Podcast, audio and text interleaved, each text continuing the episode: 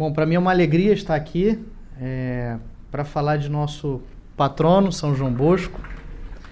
E, bom, não, não, não é meu costume é, dar aulas aqui no São Bosco, eu fico mais ah, atrás das cortinas trabalhando para fazer, ah, manter esse, esse navio de pé.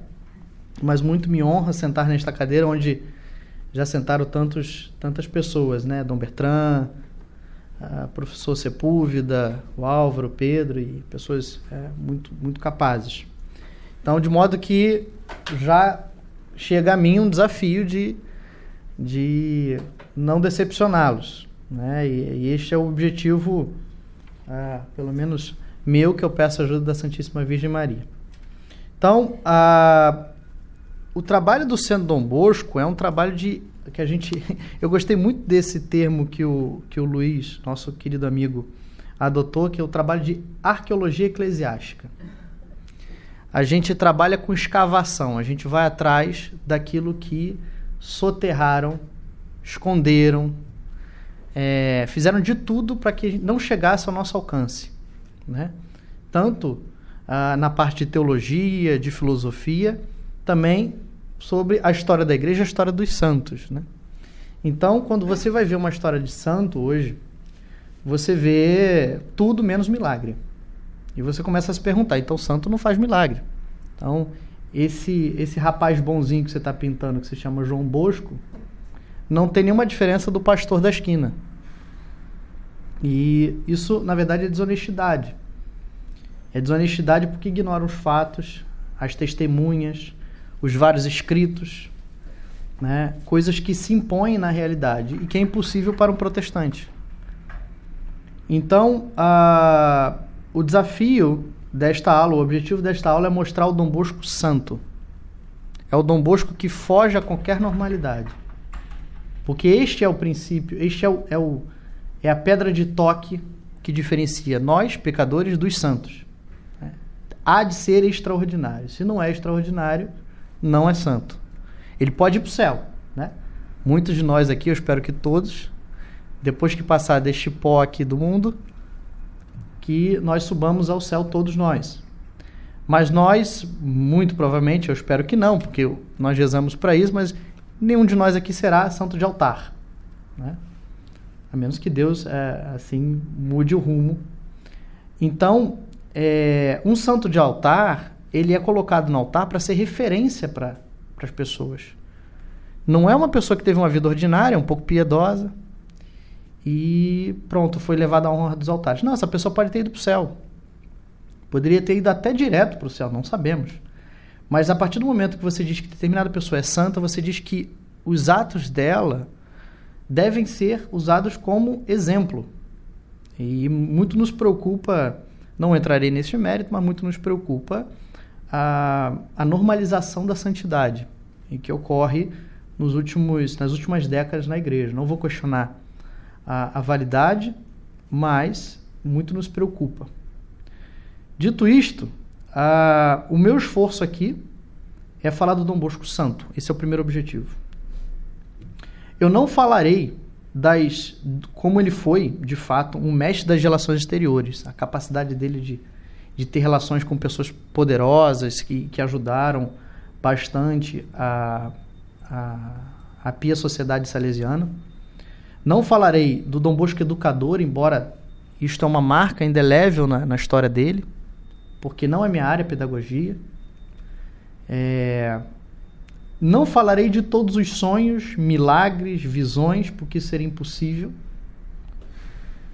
É, e não li a principal obra dele, porque tem mais de 30 volumes, que são as memórias autobiográficas, e que também teve uma cooperação é, com os seus filhos. E memórias estas que não você não tem assim distribuído pelo mundo, você tem na, na, na principal casa salesiana e uma outra no máximo. De modo que, para fazer esta aula, eu me baseei em três obras. A primeira, que é da Cristina Sicardi, publicada pela Eclésia. Essa obra eu estava, eu tinha lido um pouco antes de nós fundarmos o Centro Dom Bosco.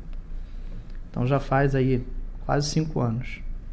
Depois, a, a obra mais assim completa que existe é a, esses dois volumes do padre João Batista Lemois. Ele é contemporâneo de São João Bosco, viveu 20 anos na casa de São João Bosco, então é alguém que fala de cadeira, viu o santo, viveu com o santo e estudou as memórias biográficas, esses 30 volumes, e condensou nisso aqui. Né? É... E a biografia uh, do Alfray, que também é um, é um salesiano, e ele teve. Uh, bom, ele escreveu essa obra e escreveu também um livro específico para pedagogia. Ambos a gente pretende lançar aqui no Centro Dom Bosco. É, muito bom. Eu digo que entre essas três opções, essa é a melhor. Porque uma é muito curta, a outra é muito longa, esta aqui é do meio e este autor escreve bem. É, bom, então é, comecemos do começo, né? Ah, de quando ele nasceu, né? Do, de como era a, o ambiente. Então ele nasce em Castelnovo d'Asti, que hoje é chamado de Castelnovo Dom Bosco. E é, é interessante notar que em Castelnovo, em Turim, né? É, na região de Turim, tudo é Dom Bosco, né? Ou seja, ele teve uma influência local muito grande, não só no mundo, mas muito grande localmente. É, o pai de Dom Bosco morre muito cedo. O Dom Bosco tinha dois anos de idade. É, e a Margarida, a mãe dele, Margarida Bosco, ela vai viver durante muito tempo ainda. E vai ser a grande, a primeira grande influência de Dom Bosco. É, é interessante notar que quando a gente vai estudar a história dos grandes santos, não é só que Deus infunde no santo as virtudes, o conhecimento, a sabedoria, etc. Mas ele também coloca na vida desse santo referências é, de altíssima virtude. Sim, isso ocorre em muitos santos, não diria em todos, mas em muitos santos. Né? São Tomás teve Santo Alberto Magno. Né? Então, e Dom Bosco teve incontáveis, vocês vão ver aqui alguns deles, desses grandes nomes. Inclusive, santos passaram pela, pela vida de Dom Bosco. E Margarida, é, que era uma mulher de grandíssima virtude, é, que vai ser muito importante na vida dele. E o Dom Bosco tinha um irmão mais velho chamado Antônio, que não era de mesma mãe, mas era de mesmo pai. E, e esse, esse irmão mais velho dele era muito difícil e o tratava muito mal.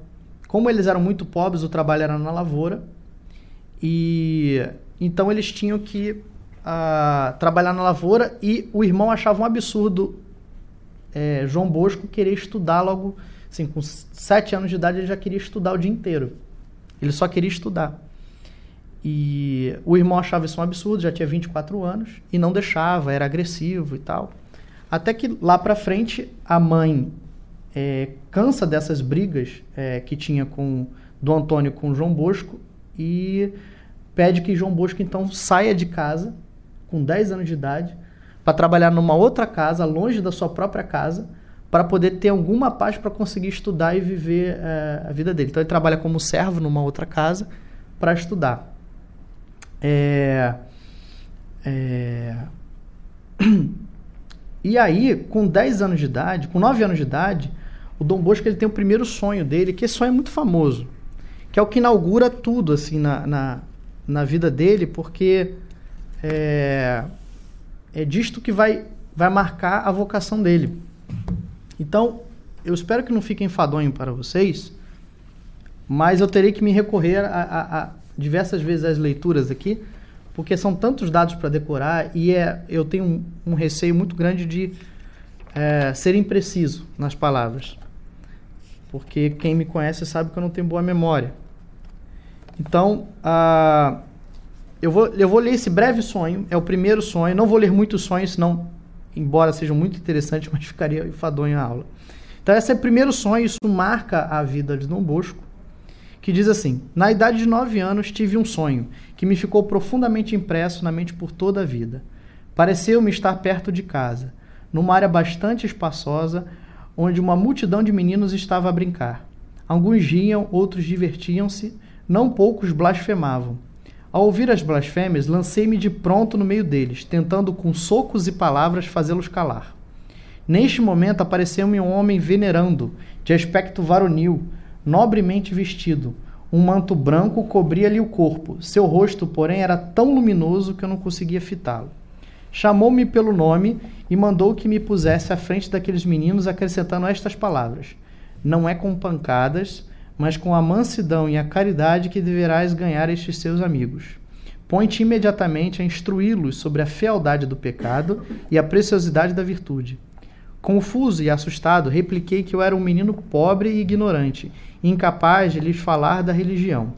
Senão quando aqueles meninos, parando de brigar, de gritar e blasfemar, juntaram-se ao redor do personagem que estava a falar. Quase sem saber o que dizer, acrescentei: quem sois vós que me ordenais coisas impossíveis? Justamente porque te parecem impossíveis, deves torná-las possíveis com obediência e aquisição da ciência.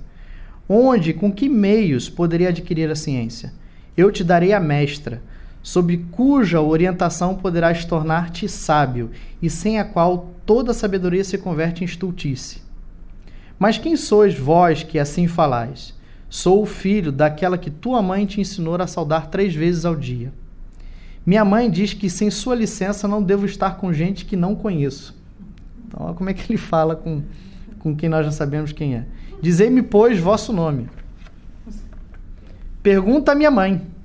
Nesse momento vi ao seu lado uma senhora de aspecto majestoso, majestoso vestida de um manto todo resplandecente como se cada uma de suas partes fosse fugíssima, é, fu, fugidíssima estrela. Percebendo-me que cada vez mais confuso em minhas perguntas e respostas, acenou para que me aproximasse e, tornando-me com bondade pela mão, disse: Olha, vi então que todos os meninos haviam fugido, e em lugar deles estava uma multidão de cabritos, cães, gatos, ursos e outros animais. Eis o teu campo, onde deves trabalhar. Torna-te humilde, forte, robusto e o que agora vês a esses animais, deves fazê-los aos meus filhos. Tornei então a olharem, em vez de animais ferozes, apareceram mansos cordeiros, que saltitando e balindo corriam ao redor daquele homem e daquela senhora, como a fazer-lhe festa. Neste ponto, sempre no sonho, desatei a chorar e pedi que falasse de maneira que eu pudesse compreender, porque eu não sabia o que significava tudo aquilo. Lembremos que ele estava com nove anos. A senhora descansou a mão em minha cabeça, dizendo: a seu tempo, ao seu tempo tudo compreenderás. Após essas palavras, um ruído qualquer me acordou, e tudo desapareceu. Permaneci atônito. Parecia que minhas mãos doíam devido aos socos que tinha dado, que minha face doía pelos socos recebidos. Aquele personagem, aquela senhora, aquelas coisas ditas e ouvidas me ocuparam de tal forma mente que não consegui retornar o sono aquela noite. Então, uh, Dom Bosco acorda, né? E guarda esse sonho que mais para frente ele vai dividir com o diretor espiritual dele, vai dividir com outras pessoas, isso vai começar a ficar mais claro que o que o chamava era ser sacerdote. Né? Então, é... e aí ele já tinha uma vontade desde muito cedo de querer converter, de levar almas para o céu. Por isso que aquela frase dele, dê-me almas e ficai com o resto, ah, durante muito tempo ficou no nosso marca-página, em, em, coisas que a gente fazia, e isso norteia, de certa forma, o trabalho do Centro Dom Bosco. Né? A nossa maior preocupação são as almas, mesmo com as nossas misérias. Ah, de modo que um dia, diante do justo juiz, nós possamos ah, receber o, o, o, mesmo prêmio que nós desejamos aos outros. Então, a ele, dito isso, então ele tem esse sonho e vai para casa, como eu estava explicando, ele vai para casa de uma outra de uma outra pessoa para fugir do irmão, com autorização da mãe. E aí nesse, nesse vilarejo chamado Murialdo, ele conhece um padre chamado Padre Calosso. E agora eu, eu trago à recordação de vocês aquilo que eu havia dito antes sobre a importância de homens é, virtuosos e que saibam apontar o caminho né, durante o crescimento. Por isso a importância dos pais para com os filhos, né? Ah, e o problema das más companhias para os filhos, né? Todas essas coisas. Porque o fato de você poder saber o caminho, conhecer o caminho e poder explicar e poder ensinar, isso muda completamente a vida da pessoa. E São João Bosco só tinha 10 anos nessa época. Então, na verdade não, 13 anos, já passaram-se 4 anos. Então ele chega nessa, nessa cidade de Murialdo e ele conhece o pároco de lá, que é o Padre Calosso. E o Padre Calosso fez uma homilia espetacular, ele assistiu com muita atenção. E depois que acabou a, essa homilia, o é, Dom Bosco chega para o Padre Calosso e fala: Olha, é, gostei muito da sua homilia. A ele, o que, que você gostou da minha homilia? Aí ele falou: Eu gostei de tudo. Mas como tudo? Não, eu gostei de todas as partes da sua homilia. Quais partes? A primeira, a segunda e a terceira. Mas como é que, como é que você separou em três partes? Não, eu as decorei toda. E a homilia de meia hora, né? E ele falou: o que, que diz então a primeira parte? E ele começou a dizer ips literis, decor, o que tinha acabado de ser pregado pelo padre Calosso. E ele ficou muito impressionado com isso. E aí isso é uma coisa que vai ser muito interessante, porque você vai ver o que o padre Calosso vai fazer com Dom Bosco, com 13 anos de idade. Ele vai aplicar o mesmo método com as crianças no oratório mais tarde.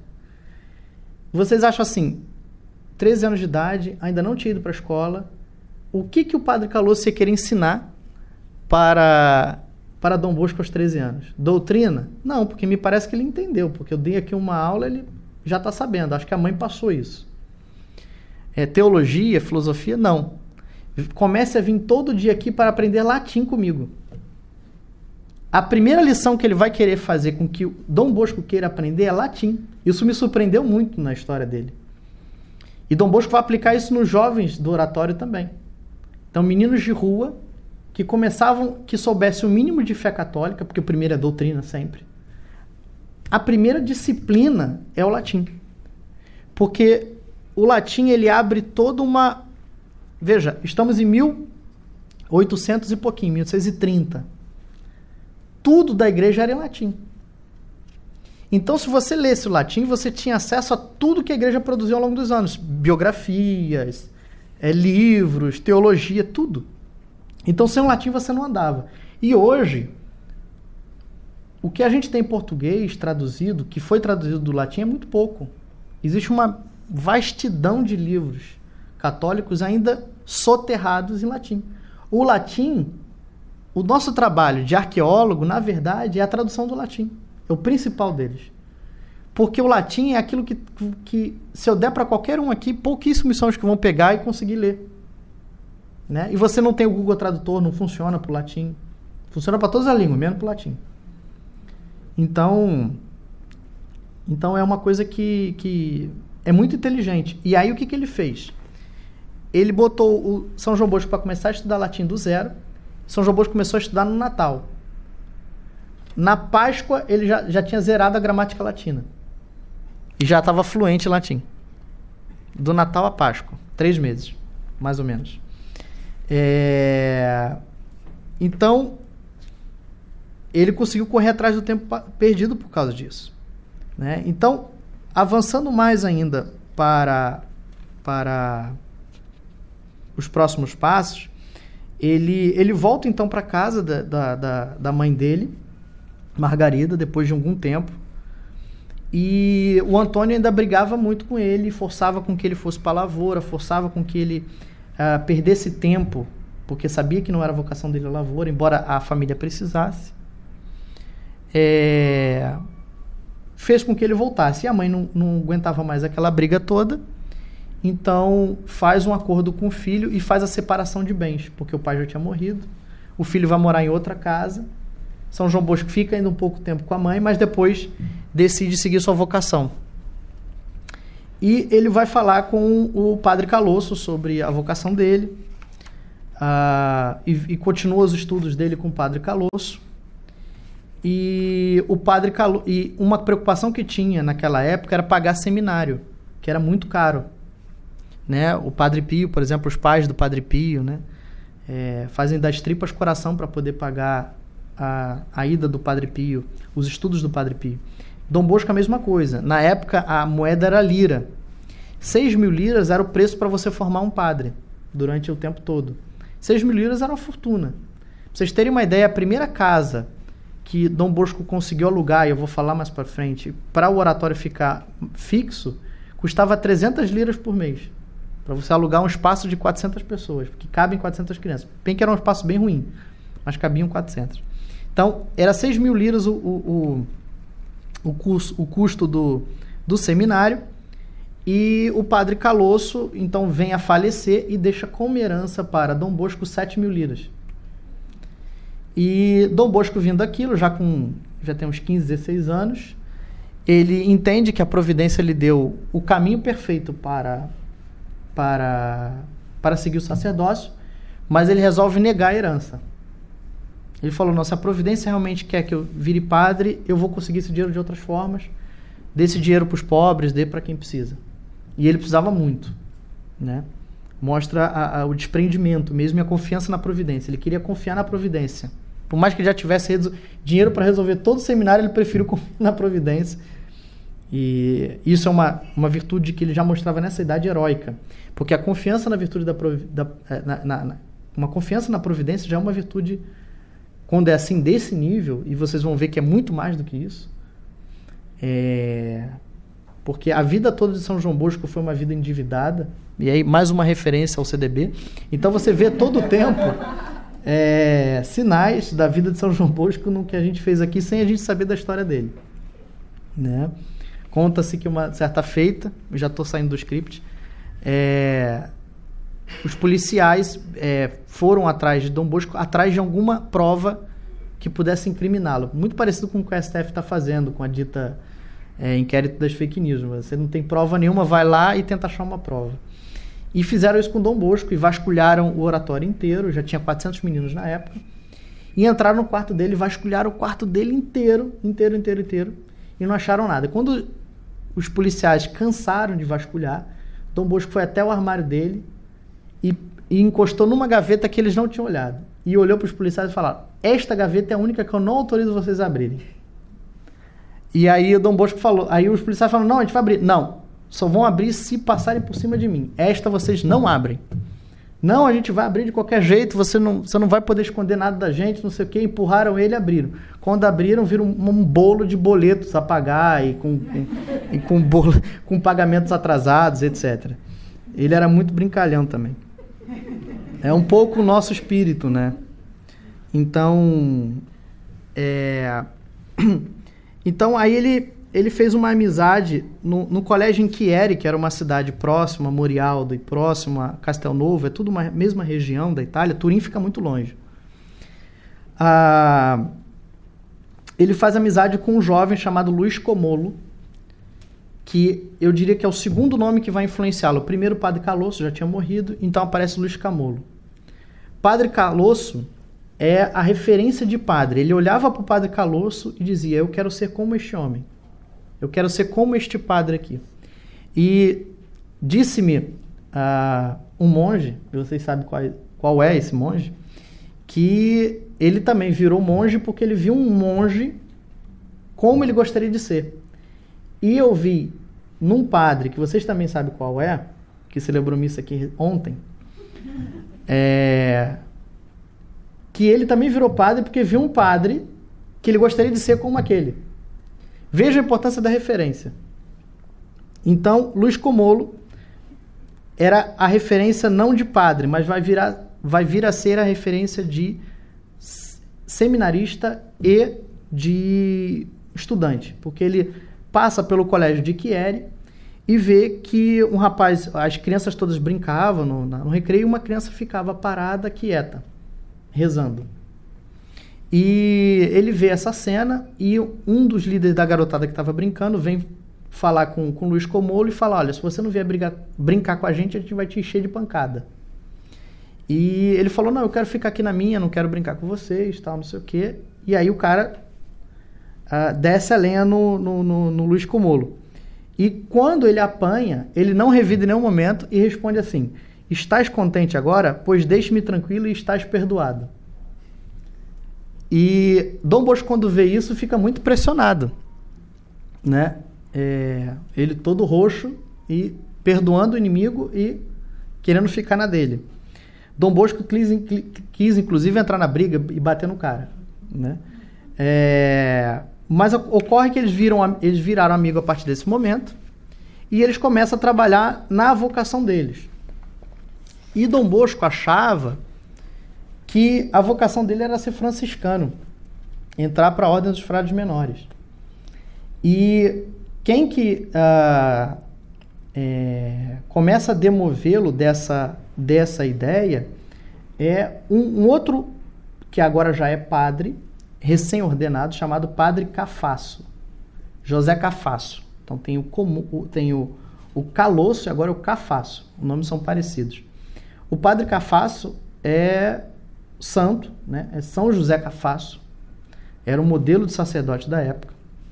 E então São José Cafasso influencia Dom Bosco a entrar para o seminário e não seguir franciscano. Então ele entra para o seminário, tem Comolo como um, um, grande amigo dele dentro do seminário. É, e Comolo, então, ele, ele, em determinado momento, ele, ele passa mal, né? E vem a morrer. Aí agora deixa eu ver aqui qual é. É... E aí eu gostaria de ler é essa como foi a morte de Comolo, que era esse grande amigo que apoiou na escola, enfim, era muito piedoso e que ah, era o companheiro, por assim dizer, de oração de Dom Bosco. Eles sempre saíam rezavam juntos, enfim, ficavam até mais tarde rezando. Eram modelos de santidade já dentro do, do seminário, assim, destacavam-se diante dos demais. É, é, e aí Dom Bosco fala assim: é, ano que vem será melhor. Você é sempre muito otimista. Ah, espero que sim, respondeu Comolo. Feliz então dos que provarem do vinho novo, tu serás um deles. E tu não queres viver bebendo só água pura, como no seminário? Não, é que no ano que vem pretendo saborear um vinho bem melhor. O que queres dizer com isso? Nada. Estás querendo partir para o céu? Na verdade, sinto-me bem indigno de ir para lá. Mas de uns tempos para cá, é tal a sede que tenho dos bens celestes que me parece impossível viver ainda muito nesta terra. E não se enganava. Passaram-se apenas seis meses quando, na manhã do 25 de março, dia da Anunciação, que nesse ano cai na segunda-feira da Semana Santa, punha-se de cama atacado por uma febre que os médicos diagnosticaram como grave. Na tarde do sábado santo, começou a delirar e foi assaltado ao mesmo tempo por terríveis angústias de espírito. Débil, embora de músculos como era, em certos momentos era necessário que seis pessoas o segurassem no leito. Nessas ocasiões, o o, po o pobrezinho dava gritos de terror ao pensar no juízo que estava próximo. E nós sabemos quanto era cheia de confiança a sua piedade. Depois de tudo, se acalmou. Isso é importante uma nota de rodapé aqui, porque uh, isso eu já vi várias vezes. Uma pessoa, quando ela está próxima a morrer, e ela tem fé católica, ela, e se ela tem fé católica, ela tem um temor do inferno. E se ela é muito humilde, muito piedosa, isso ocorre. Isso aconteceu com santos, como Santo Afonso é, ele, tem um, ele tem um medo do inferno tão grande, mesmo tendo, assim, já sabendo que o cara é um santo. Ele tem um, um medo do inferno tão grande que o demônio usa disso para, no momento da morte, desesperar-se. Né? E aí cair em pecado mortal.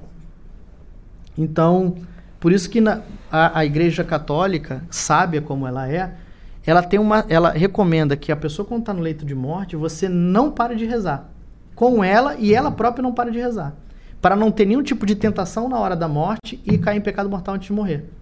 Porque o demônio ele tenta até o último instante perder a alma. O objetivo dele é esse. Né? O problema é que hoje as pessoas morrem, sei lá, achando que já estão salvas. Então ela, ela acha, não, só vou passar para outro lado até daqui a pouco. Na verdade, a pessoa está morrendo em pecado mortal. Ela de fato vai passar para outro lado, mas para baixo. Então, é, essa visão da vida eterna, sensível da vida eterna, e também da misericórdia de Deus, mas principalmente da justiça, é que aterrorizava e os, e os demônios usam esse, esse tipo de coisa. Então, passado essa, essa, essa, esse momento de terrível angústia e espírito, o corpo retomou a tranquilidade e a alma encontrou de novo a paz. Na terça-feira de Páscoa, fortificado com grande passo pela extrema-unção e pelo santo viático, apertando a mão do fiel amigo que soluçava a sua cabeceira, restituiu a Deus o candor de sua inocência batismal. Era o dia 2 de abril de 1839. E quando eles eram muito amigos e falavam do, o tempo todo do céu. E aí eles fizeram uma coisa que Dom Bosco depois vai se arrepender amargamente, é que eles fizeram uma promessa entre eles. Eles disseram o seguinte: o primeiro que morrer volta para contar se foi para o céu direto. E eles fizeram essa promessa mesmo. E aí aconteceu. E aí eu vou, eu vou ler. Isso logo depois, era 2 de abril. No dia 3 de abril, Dom Bosco começou a lembrar: caramba, a promessa que eu fiz. E já não conseguia dormir. E ele tinha um, o Dom Bosco tinha um problema porque ele tinha, como ele tinha muito sonho, ele às vezes dormia e não sabia qual era o sonho que ia vir, se ele ia sonhar com um demônio, se ele ia... porque quando ele sonha, de fato aquilo acontece. Não é só uma imagética como a, quando é a gente dormindo. De fato está acontecendo num outro plano, mas está acontecendo. Então ele sonha, ele, ele, o amigo dele morreu e falou: lascou, porque isso vai acontecer comigo. E aqui vem o relato desse, e que isso me parece que realmente aconteceu pela quantidade de testemunhas, porque está nas memórias biográficas dele. Então, pessoas que viram, estavam, escreveram, né? E a riqueza de detalhes. Vejam que tudo isso que eu estou começando a contar para vocês, vocês, se vocês nunca estudaram a história de Santos, eu não tenho costume de estudar a história de Santos, vocês nunca ouviram. O mundo não conta. Vocês não escutaram isso na escola. Vocês não escutaram isso, talvez, do pároco da sua igreja. Mas está aqui, está nos livros antigos, livro que já está quase caindo aos pedaços. Que a gente teve que é, passar um pincelzinho, tirar poeira. Aí pela noite. Então, assim, Dom Bosco dormia nessa época junto com, com os outros seminaristas. Né? Aí pela noite, pela meia-noite, ele próprio é quem nos conta, ou seja, Dom Bosco, nosso dormitório, no qual dormiam uns 20 seminaristas, foi abalado improvisamente por um fenômeno aterrorizador. Ouviu-se um rumor que parecia desencadear-se no fundo do corredor vizinho e era como um barulho de um carro puxado por enormes cavalos, ou como um enorme trem lançado a correr com toda velocidade, ou como um disparar contínuo de peças de artilharia. Tudo tremia ao redor dos seminaristas. A casa, o dormitório, o forro, o pavimento, tudo parecia sacudido por um monstruoso braço de ferro. De repente a porta se abre, o rumor penetra no dormitório, avança pare parecendo acompanhar uma luz trêmula de muitas cores, e num dado momento o rumor cessa. Faz-se um silêncio sepulcral, e no meio do espanto de todos os seminários que se escondiam tremendo sob as cobertas, ouve-se a voz de Comula repetir por três vezes: Bosco, estou salvo. Bosco, estou salvo. Bosco, estou salvo. Muitos ouviram a voz, mas só João entendeu as palavras. Nesse momento, um imenso clarão encheu o dormitório. O tumulto recomeçou com mais violência ainda, como se a casa fosse desabar, arrebentada por um ciclone. Depois se foi afastando e desapareceu na noite silenciosa. Espavoridos, os seminaristas se tinham levantado em desordem e se amontoavam junto à cela do vigilante, sem coragem de se moverem. De sua cama, João procurava acalmá-los e fazer-lhes retomar o equilíbrio das emoções, dizendo-lhe a consoladora palavra de aparição: Romulo está salvo. Não fiquem preocupados. É, não houve meio de estabelecer a tranquilidade. O susto era grande demais diante da irrupção de além-tumba. Então, já no seminário ocorre esse, esse, esse evento extraordinaríssimo, extraordinaríssimo, que é impensável hoje a, a gente ouvir. Então, é, Luiz Comolho, então, se parte. E, bom, Dom Bosco é o melhor seminarista disparado. Ele, inclusive, ganha uma bolsa, um, uma ajuda de custo. E outras pessoas doam por, é, dinheiro ao Dom Bosco para continuar o seminário porque viam a qualidade do rapaz. Um detalhe que eu esqueci de contar é que antes de entrar no seminário, ele tinha muita vontade de já começar a ganhar almas já garoto. Ele tinha 10 anos de idade, mas já queria começar a contabilizar as almas.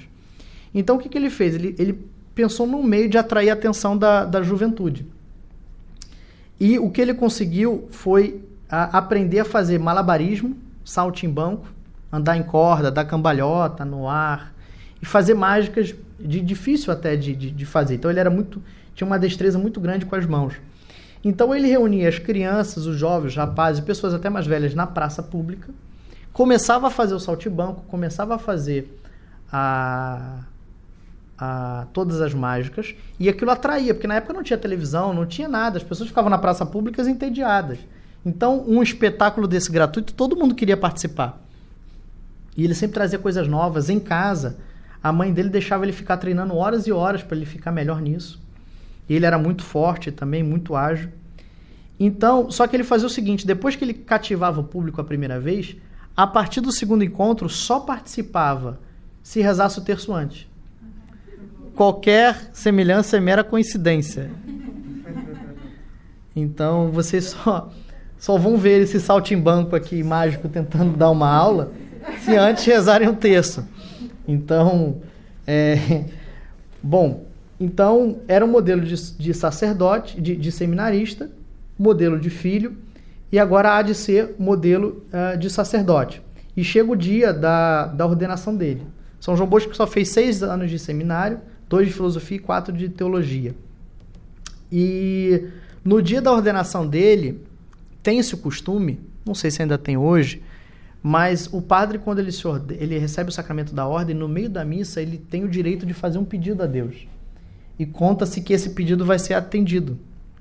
E Dom Bosco pede a eficácia da palavra a Deus. E os biógrafos são unânimes de dizer que foi concedido, porque existe um Dom Bosco pós-sacerdote com, com, com o sacramento da ordem. E aí a mãe dele é, é, fa faz algumas palavras de exortação no dia que ele foi ordenado. João, agora és padre, agora dirás missa todos os dias. Lembra-te bem disto: começar a dizer missa é começar a sofrer. E os bons padres que é, estão conosco no Centro Dom Bosco, que o digam. Não o perceberás logo, mas um dia mais tarde verás que a tua mãe tinha razão. Todas as manhãs tenho certeza que hás de rezar por mim. Não te peço outra coisa. De hoje em diante, pensa somente na salvação das almas e não te preocupes absolutamente comigo. E aí, o Dom Bosco, quando ele, ele vira sacerdote, ele faz uh, as suas disposições, ou seja, coisas que ele faria para o resto da vida é, agora que ele é sacerdote. Ou seja, a vida tem que mudar, tem que ser dedicada a Deus. Então ele começa assim: é, conclusões, dos conclusões dos exercícios feitos em preparação para a celebração da, primeira, da minha primeira missa, uh, eu fiz as seguintes disposições. O padre não vai para o céu sozinho, não vai sozinho para o inferno. Se faz o bem, irá para o céu com as almas salvas por ele. Se o faz mal, se dá escândalo, irá para a perdição com as almas condenadas por seu escândalo. Se os padres de hoje tivessem ciência que o mal que eles fazem ocorre que leva almas para o inferno, não só o mal que eles fazem, mas o bem que eles deixam de fazer, ou seja, a omissão, porque a grande parte não faz mal, a grande parte se omite. Se omite em dizer, por exemplo, na homilia, e, e é importante eu dizer isso porque eu sei que muitos, muitos padres nos assistem, mas se ele omite a dizer o problema do anticoncepcional na missa, ou numa catequese, porque ele tem medo do, do, da opinião pública, porque é uma vaca sagrada a questão do anticoncepcional, se ele deixa de dizer isso, ele está se omitindo. E ele também tem culpa. Porque ele deve levar almas para o céu. Ele deve acordar todo dia pensando: como é que eu vou fazer para botar mais almas no caminho da salvação? E se ele não faz isso, ele está se omitindo e também tem culpa, portanto, ele se encaixa entre os que levam almas para o inferno, é, ainda que não queira. Então ele fez é, nove disposições. A primeira, nunca fazer passeios, a não ser por grave necessidade, visitas a doentes, etc. Nunca fazer passeios. Para ele, 100% do tempo é salvar almas. Ocupar rigorosamente bem o tempo. Sofrer, fazer, humilhar-se em tudo e sempre, quando se trata de salvar almas. A caridade e a doçura de São Francisco de Sales me guiem em tudo. Mostrar-me-ei sempre contente com o alimento que foi servido, desde que não seja algo nocivo à saúde, porque por várias vezes tentaram envenená-lo. Beberei vinho com água, e somente como remédio, isto é, somente quando e quando for exigido pela saúde. O trabalho é uma arma poderosa contra os inimigos da alma, por isso não darei ao corpo mais do que cinco horas de sono a cada noite. Ao longo do dia, especialmente após o almoço, não farei nenhum repouso, farei algumas exceções em caso de doença. Todo dia darei algum tempo à meditação e leitura espiritual. No decorrer do dia, farei breve visita ou pelo menos uma oração ao Santíssimo Sacramento. Farei pelo menos um quarto de hora de preparação e outro tanto de ação de graças depois da missa. Ou seja, 25 minutos antes, 25 minutos depois. Jamais, jamais terei conversas com mulheres, fora do caso de ouvi-las em uma confissão ou de alguma necessidade espiritual. Então você vê que essas disposições contam os biólogos que ele levou a ferro e fogo. Né? No quarto dele só entrava homem, etc. Mesmo que fosse para alguma necessidade urgente. Né? Então, bom, é... e aí assim que ele foi ordenado, ele foi consultar o padre Cafasso. E agora? Virei padre, o que, que eu faço? O diretor espiritual dele. E ele falou: olha só, um padre chamado Guala criou um negócio chamado Colégio Eclesiástico. Isso aqui é muito interessante. Eu estou pensando até em escrever para algum dos bispos que é nosso amigo para fazer isso hoje em dia. Vocês estão ouvindo aí. É, devia se criar um colégio eclesiástico hoje em dia também. O que é o colégio eclesiástico? É como se fosse uma pós-graduação para os padres. Os padres se formavam no seminário, mas saiu muito cru. É igual a gente quando vai fazer autoescola e sai sem saber dirigir. Os padres muitas vezes saem da, da, da, do seminário sem saber muita coisa que ele deveria saber, principalmente o combate às heresias. Então, o colégio, o colégio eclesiástico era focado em duas coisas: combate à teologia, à heresia e formação de padres na teologia moral de Santo Afonso. Os padres tinham aula cinco vezes na semana, de manhã e de tarde, de teologia, de, de teologia moral de Santo Afonso de Ligório. Isso eu também só fui descobrir muito depois. E a gente editando a teologia moral. Coisas de Deus mesmo. Então. E daí agora, hoje também terminamos a campanha do Rui Marim. Teologia moral do Rui Marim. É, bom, então esse colégio eclesiástico, ele durante muito tempo, ele, ele, durante três anos ele ficou nesse colégio eclesiástico estudando com os melhores padres que havia na região, ensinando teologia moral para ficar fera em confissão e ajudar na direção das almas, né? Porque sem isso hoje os padres, muitos padres, se você pergunta para o padre, vem cá, dez mandamentos, fala aí. Eu não sei se todos sabem responder, né? Então é, é muito difícil. A formação é, é importantíssima e hoje é negligenciada. E Dom Bosco enfrentava três heresias na época dele. O protestantismo estava muito forte, a Revolução Francesa, o liberalismo maçônico muito forte, e o jansenismo. E a cura para o jansenismo foi a teologia moral de Santo Afonso. Porque quando Santo Afonso escreve a teologia moral, o jansenismo estava muito forte na Europa e o, o, o, o regalismo. O jansenismo é uma heresia de fundo protestante que, a, que a, a era extremamente escrupulosa. Tudo era pecado para o jansenista. Né? Então, o professor Sidney dizia para a gente aqui na aula que as freiras, tinha freiras jansenistas que até se crucificavam, literalmente, se suicidavam se crucificando. Tamanho era, era, era, o, era o, o rigor. Já o regalismo era outra banda, né? É o que mais temos hoje, né? O funk, enfim. Era nada é pecado. Enquanto um, tudo é pecado, no regalismo, nada é pecado. A teologia moral ela vai no, no meio. Então, quando as pessoas nos acusam é, de, de que teologia moral, nos acusam, não, acusam o Santo Afonso, o doutor da igreja, que a teologia moral é muito rigorosa, ele não sabe o que está falando. Ele nunca leu. Primeiro, porque ele, a teologia moral nunca foi traduzida, só existe em latim. Então, se a pessoa não sabe latim, você já sabe, por consequência lógica, que ela nunca leu a teologia moral mas acusam Santo Afonso de é, rigoroso. Então, bom, avançando mais, Dom Bosco, então, depois de três anos é, no colégio eclesiástico, ele já com muita sede de começar um apostolado, ele está se preparando, está se paramentando para começar uma Santa Missa, e entra um rapaz de 16 anos, meio rebelde, e que o sacristão expulsa o rapaz. Assim. E Dom Bosco, ao contrário, lembra-se do sonho traz o garoto para perto, entrevista o garoto, conversa rapidamente com o garoto já paramentado para começar a missa. E o garoto diz que é órfão de pai e de mãe e que, e que gostaria de aprender a, as coisas da fé católica. Então Dom Bosco, depois da missa, conversa com ele e começa a dar catequese para ele. Dá uma catequese rápida para ele e fala para ele voltar com amigos no, no próximo final de semana. Aí no próximo, ele veio com mais oito pessoas, eram nove. Depois viraram vinte e tantas, depois viraram cem.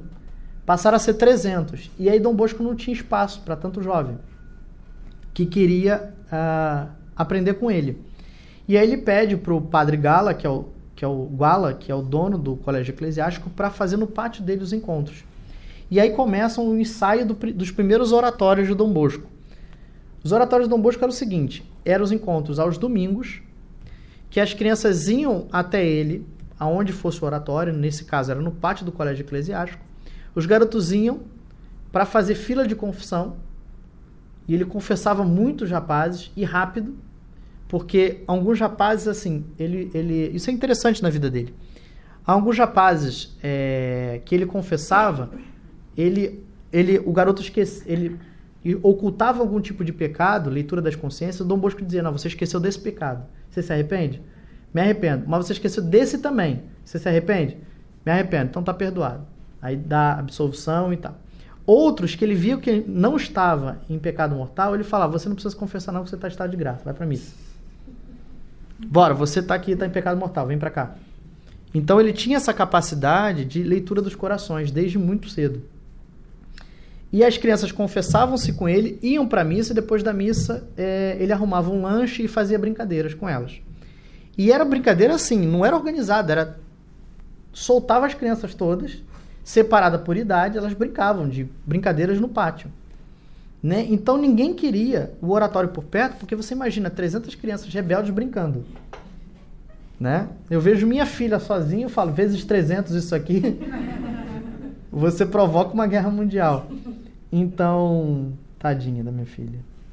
E então ele sai, ele não dura muito no colégio eclesiástico, apesar do padre Guala é, é, tolerar. Quando ele acaba os estudos dele no colégio eclesiástico, ele sai junto com os rapazes e pede abrigo a uma marquesa chamada Marquesa Barolo, que, é, Barolo, que era uma marquesa muito rica e que e, e tremenda benfeitora. Então ela arruma um espaço para ele, é, razoável.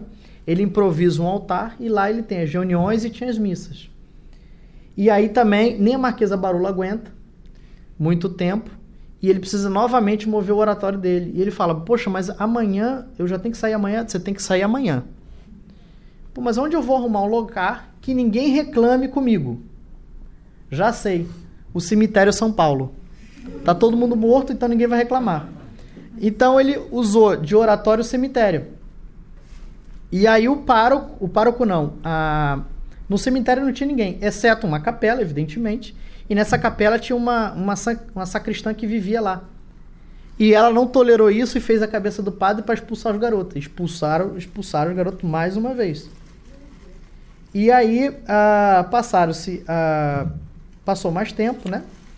E ele conseguiu finalmente, uh, depois de 18 meses de lugar em lugar, ele conseguiu finalmente uma casa para alugar, que é a casa do Spinardi, e ele, ele gastou 300, ele gastava, ele conseguiu um preço muito barato, 300 liras por mês, e abrigava já nessa época 500 meninos, meninos e 150 no internato.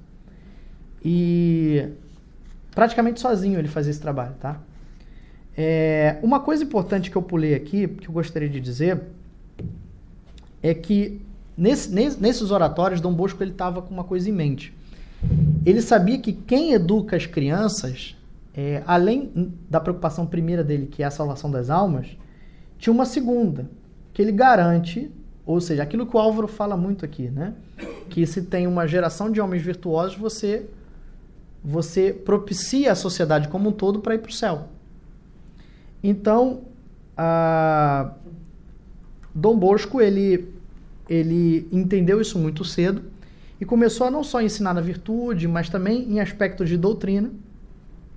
E aí eu queria fazer um ponto com o que ocorreu com os bispos poloneses em 1940, entre 1945 e 1989.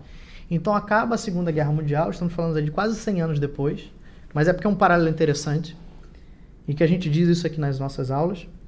A, a Polônia foi tomada pelos comunistas após a Segunda Guerra Mundial.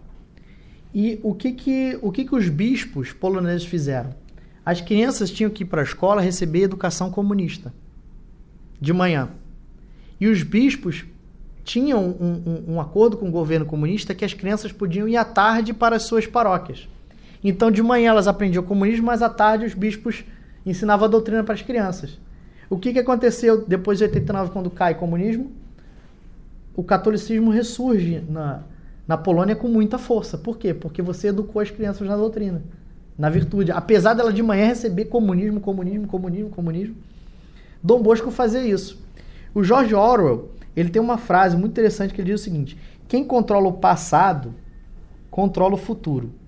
Quem controla o presente, controla o passado. Explicando. Se você controla o que ocorreu em 1964, que aqui é a ditadura, é a ditadura militar, ou seja, você controla o passado, você controla o futuro. Ou seja, você faz com que o futuro seu seja de acordo com o que você disse que foi o passado, e não o que o passado foi de fato. E quem controla o presente, ou seja, as, a mídia hoje, a, os jornais, a, a televisão, quem controla o presente hoje, controla o passado. Ou seja, você modifica o passado como você quiser. É o que aconteceu no impeachment da Dilma, tinha nove, nove acho que era nove, não sei, acho que o Álvaro já citou isso aqui acho que tinham nove pessoas, é, nove diretores de filmes já produzindo documentários futuros sobre a Dilma, o golpe da Dilma. No momento que estava tendo golpe. Então ele já prepara o futuro, né? O Bolsonaro genocida e tal. É... O que acontece? E hoje nós estamos vendo isso no Brasil. Eles sabem que se eles controlam a educação, eles controlam o futuro. O Jorge Paulo Leman, o dono da Ambev, o dono da Burger King, o dono de um monte de coisa, ele também é dono da Eleva. A Eleva é um conglomerado de escolas católicas, de escolas católicas, de escolas seculares é, no Brasil. E o Jorge Paulo Lema acabou de aportar uma cifra quase bilionária para comprar 51 escolas do segundo maior grupo do Brasil, ou seja, ele, ele é o primeiro, ele, na, na verdade ele não é o primeiro. Essa é a primeira, ele vai comprar a primeira para ser a maior, se eu não me engano. Tá? Só que isso ainda está para ser aprovado, porque pode ser considerado monopólio, etc. Mas quem tem esse dinheiro todo, acho que não vai ter muito problema para isso. E o que, que acontece? Jorge Paulo Lema é globalista. Então, ele tem, se ele conseguir efetivar a compra, ele tem na mão dele, porque ele produz o material dele. A gráfica onde nós imprimimos os livros já imprimiu uma vez uma capa de um livro usado num ano, num dos colégios dele. E foram 50 mil livros impressos. As tiragens do Cenobos são mil livros. Então, um colégio que a Eleva está fazendo, em um colégio, no, numa rede de colégios dele, não é toda, ele já imprimiu 50 mil livros didáticos. Você vê que a gente está muito abaixo. Se a gente não tivesse, ao lado da verdade, não tivesse Nosso Senhor Todo-Poderoso, a guerra já estava perdida, porque é muito desleal. Mas dito isso, ele terá 120 mil escolas na mão dele, 120 mil alunos na mão dele, se fechar essa negociação. 120 mil alunos no Brasil. Que ele vai poder formar a cabeça como ele quiser. Como ele quiser. É, voltando para Dom Bosco, depois dessa nota de rodapé, a, ele comprou a casa Pinardi e aí a coisa começa a, a fluir, porque agora era dele. Não era mais emprestado, ninguém podia expulsar. É, mas tentaram. Ocorre que começaram a, começou a, a, a, educar esses jovens. Em 1854 tem uma epidemia na cidade que a taxa de mortalidade era mais de 50%. Quem pegava tinha 50% de chance de viver. E ocorre que uh, faltavam médicos e faltavam pessoas para cuidar dessas pessoas todas que estavam morrendo na cidade. E Dom Bosco chega e pergunta para o jovem deles: quem, quem de vocês aqui, dos, dos jovens mais instruídos, né? Quem de vocês aqui gostaria de trabalhar ah, na assistência com esses, com esses rapazes? Aí 40 pessoas eh, se voluntariaram. 40 jovens rapazes se voluntariaram para trabalhar na assistência das, das, das pessoas enfermas na cidade. E Dom Bosco falou: então tudo bem, vocês vão trabalhar pela salvação, pela salvação dessas, dessas pessoas, trabalharemos pela salvação das alma dela, da alma delas. E toma aqui uma medalhinha cada um de vocês, de Nossa Senhora Auxiliadora. Vocês vão cuidar dos, da, da, das pessoas enfermas e se estiverem usando essa medalha, vocês não pegam esse vírus. Pode ir. os rapazes foram, cuidaram das, das pessoas durante três meses. Em três meses acabou a, a, a epidemia. A pandemia nossa já vai para um ano e pouco. E aqui não teve lockdown nenhum, tá? É... E em três meses acabou a pandemia, morreu, morreu 50% do, do, do, das pessoas que pegaram, mais de 50% das pessoas que pegaram, e nenhum dos, nenhum dos 40 é, ficaram, é, pegaram o vírus. E a, essas pessoas que pegaram o vírus, elas não tinham assistência nenhuma do governo, porque estava um caos. Então o Dobos começou a pegar todos os bens que ele já tinha construído e começou a dar para as pessoas enfermas, né? Todas as toalhas do oratório, então as crianças do oratório não, não dormi, dormiam agora sem, sem, sem toalha para dar para os doentes. Acabaram as toalhas do oratório e aí a, a Margarida, mãe de Dom Bosco, que agora já estava com Dom Bosco ajudando no oratório, pega a toalha do altar para poder aquecer uma pessoa. Então era esse nível de caridade. E, enfim, cuidar das crianças durante a epidemia. Ah, como eu já adiantei, Margarida vai morar com o Dom Bosco para ajudá-lo e fica Margarida e Dom Bosco com as crianças todas, né? É, e o que que Dom Bosco fez? Pô, não tem como cuidar disso aqui tudo. Então o que que ele fazia? Ele pegava as mais instruídas e dava um tratamento especial. Além da formação normal que ele dava para todos, ele pegava essas mais instruídas e formava para ser leigos capazes de educar os outros rapazes, porque ele é impossível educar 400, 500. Então, a, a, a, o que viria a ser a congregação começou a crescer aí. Né? Ah, e aí, Dom Bosco, eu tô avançando muito na vida dele, porque vocês estão vendo aqui que não é fácil. Dom Bosco, durante toda a vida dele, ele aprendeu várias técnicas, né? não só de malabarismo, mágica, mas ele sabia consertar sapato, ele sabia muita coisa sobre, sobre tipografia, que é a técnica para você fazer livro naquela época com a impressora de Gutenberg. Ah, ele, ele sabia fazer artes com mão, essas coisas é, mais é, básicas. E o que, que ele fez? Ele teve a ideia, ele começou a ver os erros se espalharem, como eu havia dito, do protestantismo, do liberalismo, do jansenismo, e ele teve a ideia de começar a ter, um, é, a, a, a começar a produzir livros. Mais uma coincidência conosco. E é o principal postulado dos salesianos é, é a imprensa.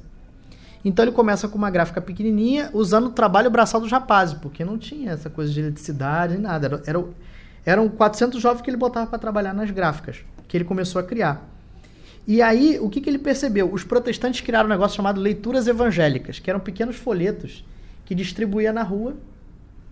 Na verdade, eles vendiam, depois que eles vão fazer o folheto, mas eles vendiam livros evangélicos para converter as pessoas para heresia. Dom Bosco vai lá e cria leituras católicas. E com aquela qualidade dele, ele pede doação uh, de uma história da Igreja dos Papas é muito grande, não é a do Horbach, é uma outra, esqueci o nome agora. E ele começa a estudar muito para produzir esses materiais, e aí ele produz todos os materiais das leituras católicas.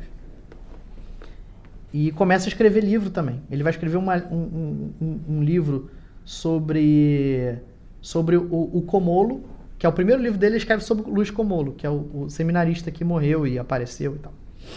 Então, ele faz Leituras Católicas, que é o primeiro clube de livro da história, e tem 14 mil assinantes, logo de cara.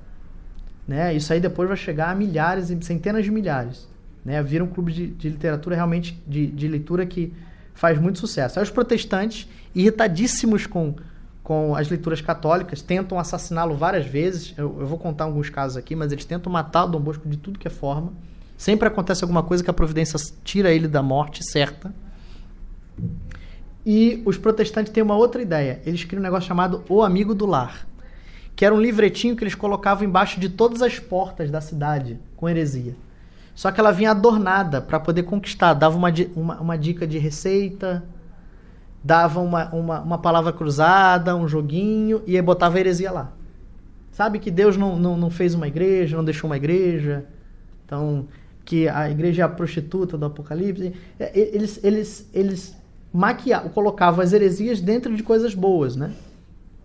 E aí Dom Bosco vai lá e cria o homem de bem. Mesma coisa, ele começa a botar o, bota o jovem para botar debaixo da porta.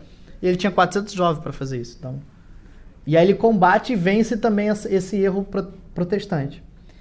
E nessas tentativas de assassinato, É, por exemplo, teve uma vez por envenenamento, teve uma vez por tiro de carabina que não pegou nele. Ah, teve uma outra vez que um cara armado é, durante a noite o surpreendeu, atirou, o tiro não pegou nele e ele veio para cima para matar Dom Bosco com faca ou com um punhal, alguma coisa assim. E aí, neste dia, e depois isso vai acontecer várias noites, apareceu um cão cinza imenso, que ninguém sabia dizer qual era a raça dele. Mas era um cão em cima cinza assustador, que ele vai chamar de cinzento. E o cinzento, toda hora que tinha algum problema, ele aparecia. Então Dom Bosco viu o cinzento e sabe, alguém vai tentar me matar agora. E ou eu vou tentar se assassinar, ou vou tentar, ou vão tentar me roubar, alguma coisa assim. E o cinzento ele só para de aparecer quando passa o período da vida de Dom Bosco que cessam esses, esses atentados. 27 anos depois, Dom Bosco vai ter uma nova, um novo caso de, de, de, de tentar assassiná-lo, e aí ele aparece de novo. Com a mesma idade, com tudo igual. né? Ele, e engraçado, algumas características que o biógrafo, padre Lemois, que conheceu o cinzento, fala. Ele diz que o, o cachorro cinzento, ele, ele, ele não brincava, ele era sempre muito sério, e ficava do lado de Dom Bosco, como se fosse um segurança particular. Ele não aceitava comida, não aceitava nada. Ele nunca estava com fome. Ou seja, coisas misteriosas. Né? E, bom, passando isso tudo, adiantando mais ainda, Dom Bosco entende que está na hora de criar a congregação. E aí ele chama. Ele tem uma. uma ele, ele, ele chama os principais alunos dele do, do colégio eclesiástico, que era, já eram padres formados, e falou: pô, é muito mais fácil eu formar os padres aqui, porque depois a congregação vai ser mais fácil de, de criar. Ele formou os padres, chamou os padres para ter com eles, mas os sacerdotes desistiam, não eram firmes. Ele pensou: não, eu comecei no oratório, então os meus primeiros jovens têm que sair do oratório. Ele começa a criar grupos de estudo no oratório. E a coisa não dá certo. Só na quinta turma, ou seja, depois de vários fracassos, ele começa a entender como é que ele faz para o garoto entender que ele tem que que a vida dele é correr atrás de salvar almas como os jesuítas faziam. E aí ele consegue com que cinco rapazes entendam isso. O primeiro deles é o padre Miguel Rua, que você já deve conhecer, é o primeiro sucessor dele depois. E Dom Bosco vem a dizer, é, o Miguel Rua só tinha 10 anos quando ele entrou nesse grupo de estudo seleto. É, o Dom Bosco, com 10 anos, já sabia que ele seria o sucessor dele. Ele fala: Você vai ser a minha metade. Então, ele já é uma profecia que Dom Bosco faz a respeito do padre Miguel Rua, futuro padre Miguel Rua. E aí ele reúne, chama o padre Miguel Rua com 16 anos, ele ainda estava no segundo ano de seminário, ele chama no quarto dele e faz uma, uma espécie de uma bênção, já consagrando o padre Miguel Rua como o primeiro postulante do, da congregação que futuramente ele ia, ele ia fazer e que nem tinha aprovação ainda, não tinha nada, mas ele já sabia que ia sair. Ele tinha certeza que ia sair.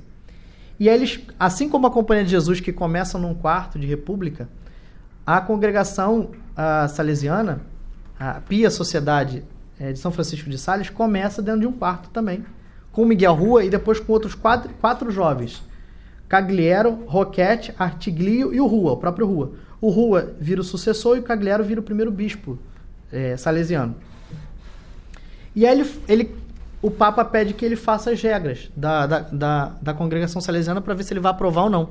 E aí ele estuda a congregação, ele estuda as regras jesuítas, as redentoristas e várias outras para poder montar dele. Só que o, o, biógrafo diz que a maior parte da regra não foi o que ele pegou emprestado dessas, dessas outras regras, mas o que ele tinha vivido já 20 anos de experiência de, de, de vida. E a, nós sabemos que pelo menos a redentorista, se não a jesuíta, foi inspirada por Deus literalmente, a redentorista com certeza. Na biografia de Santo Afonso de Ligória, está claríssimo que a regra cai com encapada, com, com, com velcro, com tudo direitinho do próprio céu. Né? Nosso Senhor entrega a regra redentorista para Madre Maria Celeste, não entrega para Santo Afonso. Né? Então, depois, é, se vocês estudarem a história, vocês vão ver que Madre Maria Celeste que recebe, recebe a regra de, de Santo Afonso né? E depois ela vai apresentar Santo Afonso, Santo Afonso não acredita na, nela. Como é que é assim? Jesus não apareceu para mim, apareceu para você. Como é que eu que tenho que fundar o Redentorista? A história é muito interessante.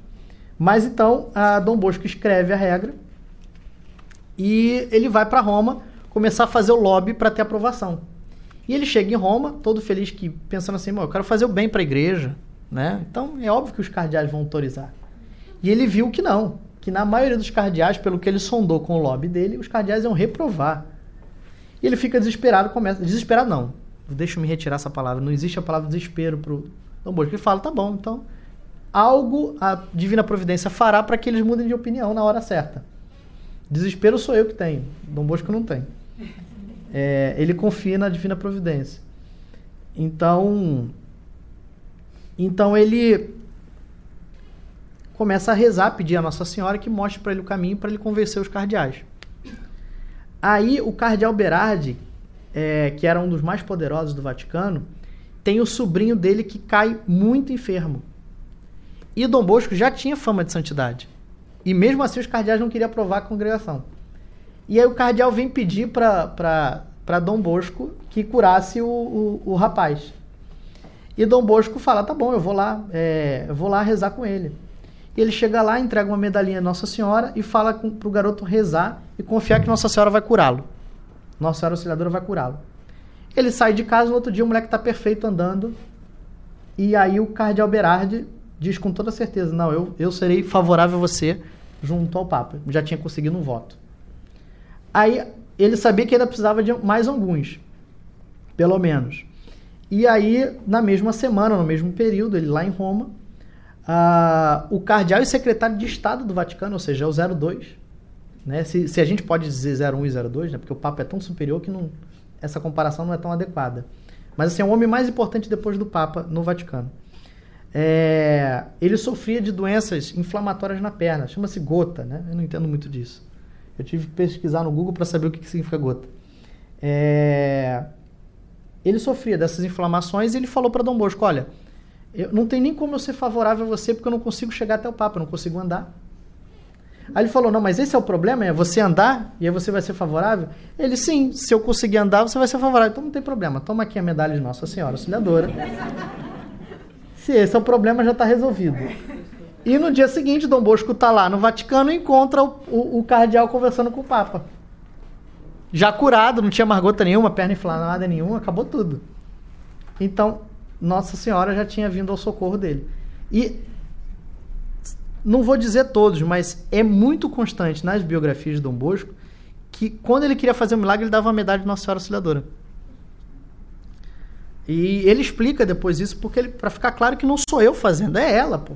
Como é que vocês estão achando que é Dom Bosco fazendo milagre? Eu estou te entregando a medalha de Nossa Senhora Auxiliadora, você está achando que é Dom Bosco? Então, era só um instrumento. E a congregação salesiana vai à votação, a regra. Né? O Papa faz alguns, alguns apontamentos, o Dom Bosco volta para Turim, acerta o que o Papa tinha mandado ele fazer, volta com a regra original e tem o dia da votação e o dia da votação dá empatado. É, tantos votos a favor e tantos votos contra empatado.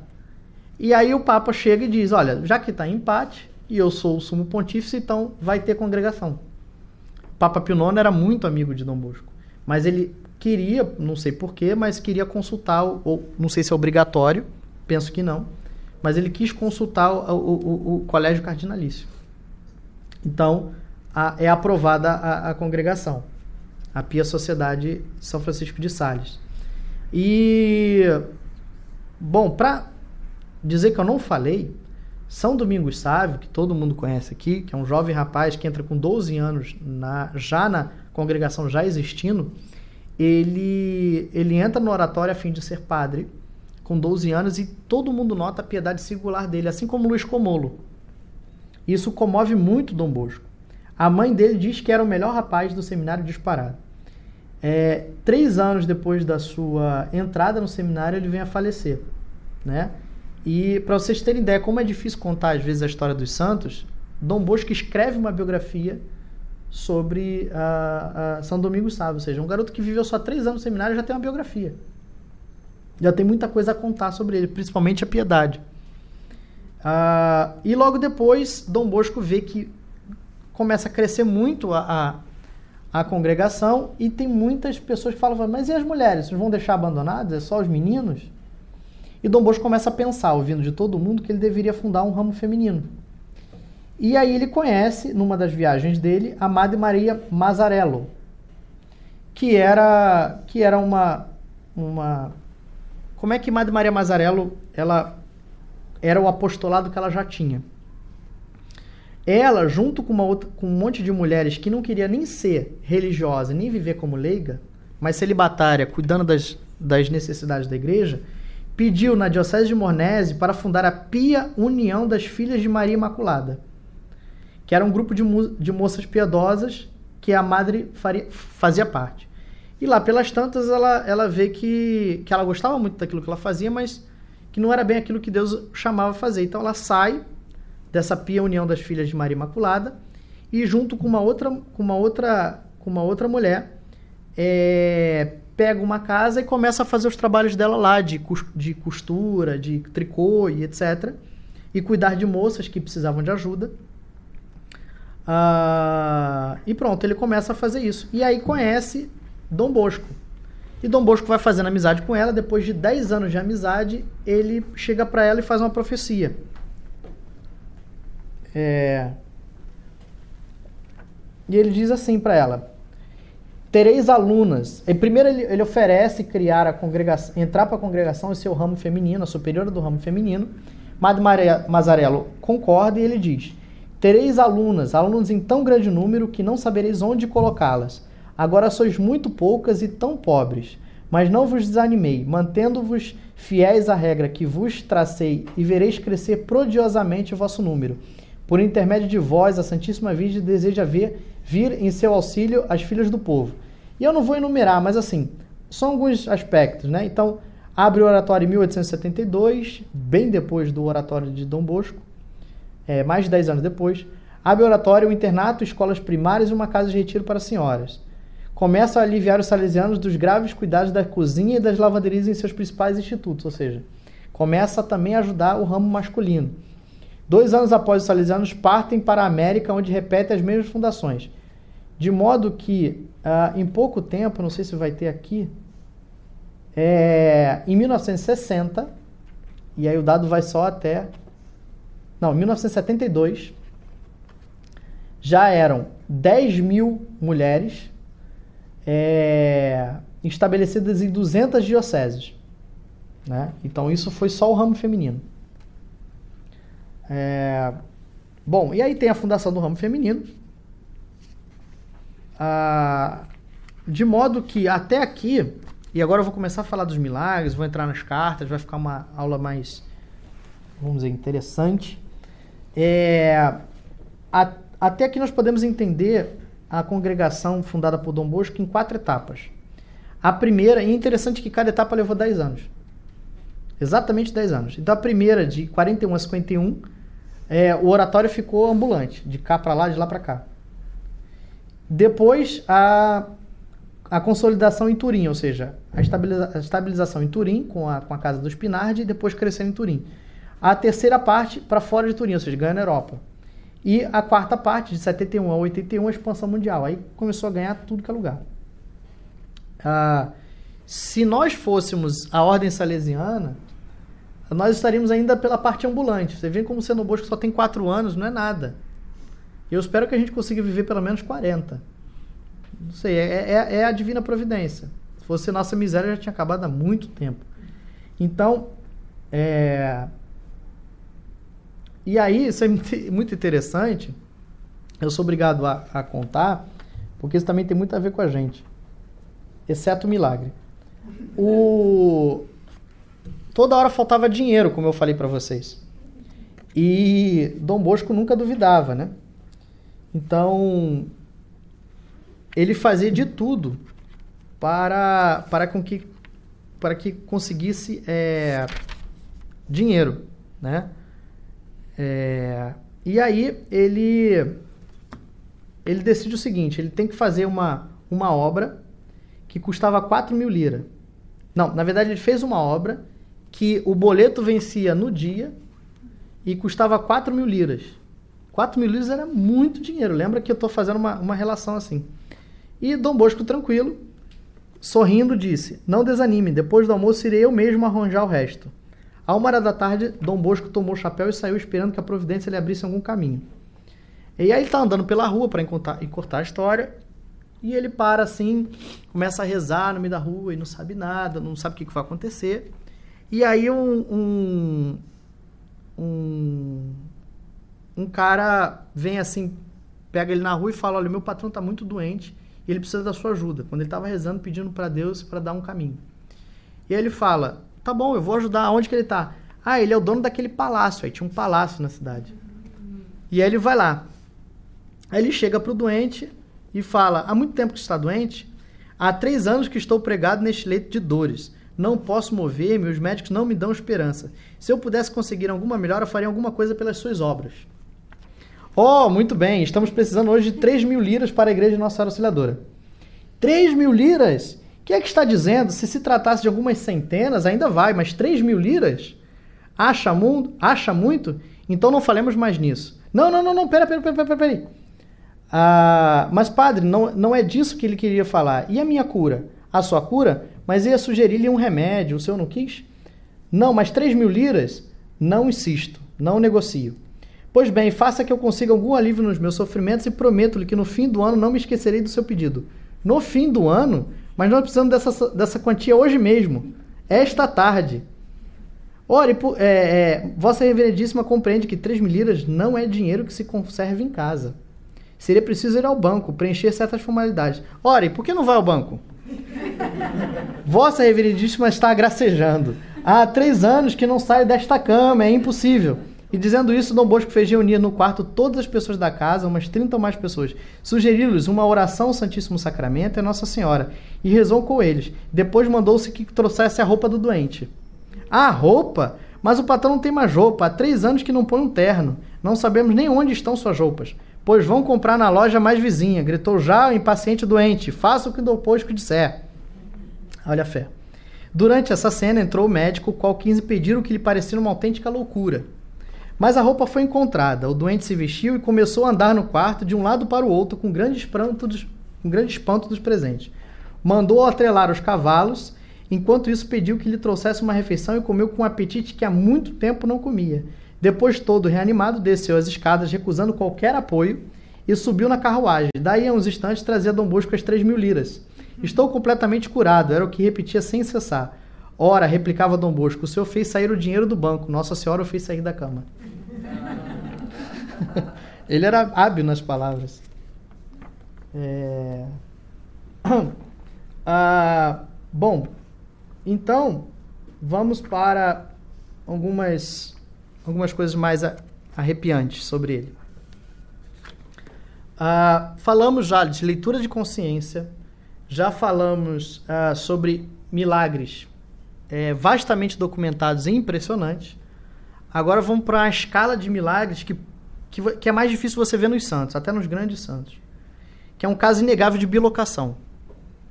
Agora, uma coisa mais curiosa é que demonstra como o santo não só gozava do privilégio da televisão, que aqui significa ele estar aqui, mas ele vê o que está acontecendo em outro canto. Então, acontecia dele dizer assim: é, onde tá? Alguém perguntava, onde está fulano? Ah, o fulano está agora no sótão, sentado atrás da, da, da cadeira, fumando um cigarro. E ele sabe que não pode. Vai lá dar um esporro nele. É nesse nível. Ele sabe não só onde está, mas o que está fazendo. Ele vê. Um caso inegável. Isso aqui tudo é vastamente documentado por testemunhas. Não é alguém contando anedotas. Agora mais uma... Aí, tá bom. Em 1886, o Colégio Salesiano de Barcelona, na Espanha, um dos primeiros que Dom Bosco fundou nessa nação, contava infelizmente com alguns elementos perigosos, tanto mais temíveis quanto mais a sua ação se velava de hipocrisia. Por fora pareciam bons, mas por dentro eram lobos ferozes. É importante aqui dizer o seguinte: ele diz em 1886.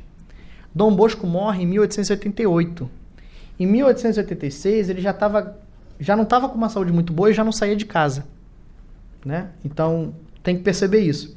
Pois veja o que aconteceu. Era a noite do dia 28 para 29 de janeiro, conta o padre Branda, diretor da casa. Eu estava dormindo profundamente quando, de improviso, uma voz que reconheci ser de Dom Bosco me chamou pelo nome. Levanta-te e segue-me. Continuou a voz. Acordei a esse chamado e estava pensando comigo mesmo. Que sonho curioso. Dom Bosco está em Turim e eu em Barcelona. Como é que eu posso ouvir sua voz? E o padre Branda adormeceu de novo. Oito dias depois, na, no encerramento da oitava de São Francisco de Sales, na noite de 5 para 6 de fevereiro, repetiu-se o mesmo fato. Padre Branda, Padre Branda, exclamou a voz. O diretor abriu os olhos e viu Dom Bosco ao pé da cama. Estás acordado, muito bem. Levanta-te e vem comigo. O diretor levanta-se, veste-se, abre cortina, as cortinas de sua alcova e, a um metro de distância, torna a ver Dom Bosco e lhe beija as mãos com respeito. Tua casa vai bem, lhe diz o santo. Estou contente contigo, mas há um ponto negro. A essa suspensão, aparece diante dos olhos do diretor quatro indivíduos de seu instituto. Ele faz aparecer na frente dos olhos de uma outra pessoa quatro pessoas que ele sabia quem era do instituto. A este, esses quatro que você está vendo aí, disse Dom Bosco, apontando cada um dos indivíduos na aparição, aconselha um pouco mais de prudência. Para os outros três, é necessário expulsá-los. Elimina-os, portanto, sem compaixão e o mais depressa possível. A ordem foi dada com um tom que não admitia réplica, de, depois a testemunha. Ou seja, é o próprio padre dizendo que isso aconteceu com ele. E para dá-la, Dom Bosco tomou um ar indignado e severo. Acabado de falar a misteriosa aparição, fez um sinal ao padre Branda que o acompanhasse. E um atrás do outro, Dom Bosco e o diretor, percorreram, do, percorreram dois dormitórios. Não vi Dom Bosco servir-se de chave para entrar nesses salões, como contou o padre Branda. As portas se abriam diante dele, e uma espécie de halo luminoso envolvia todo e iluminando tudo na passagem. O professor Leonardo Penitente, no livro dele sobre bilocação, ele diz que algumas aparições, algumas bilocações, é, pode se dar que uma, um anjo é, é, tem a aparência de um, de um, de, do, do, do, santo, né? Então, que é o que possibilita metafisicamente a bilocação. Ao voltar para o quarto do diretor, Dom Bosco tornou a fazer-lhe a mesma intimação de expulsar os tais indivíduos e desapareceu. As apalpadelas, a tremer todo de comoção, o diretor procurou os fósforos na escuridão completa que se tinha produzido de novo. Acendeu a vela e deu um olhar pelo quarto. Estava sozinho. O relógio marcava quatro horas da manhã. Que fazer? Deitar-se de novo? Mas já era muito tarde, daí a duas horas teria que levantar-se mesmo. Portanto, pegou o breviário e começou a rezar. Depois, todo abalado pelo que tinha acontecido, desceu à capela para celebrar a missa na comunidade.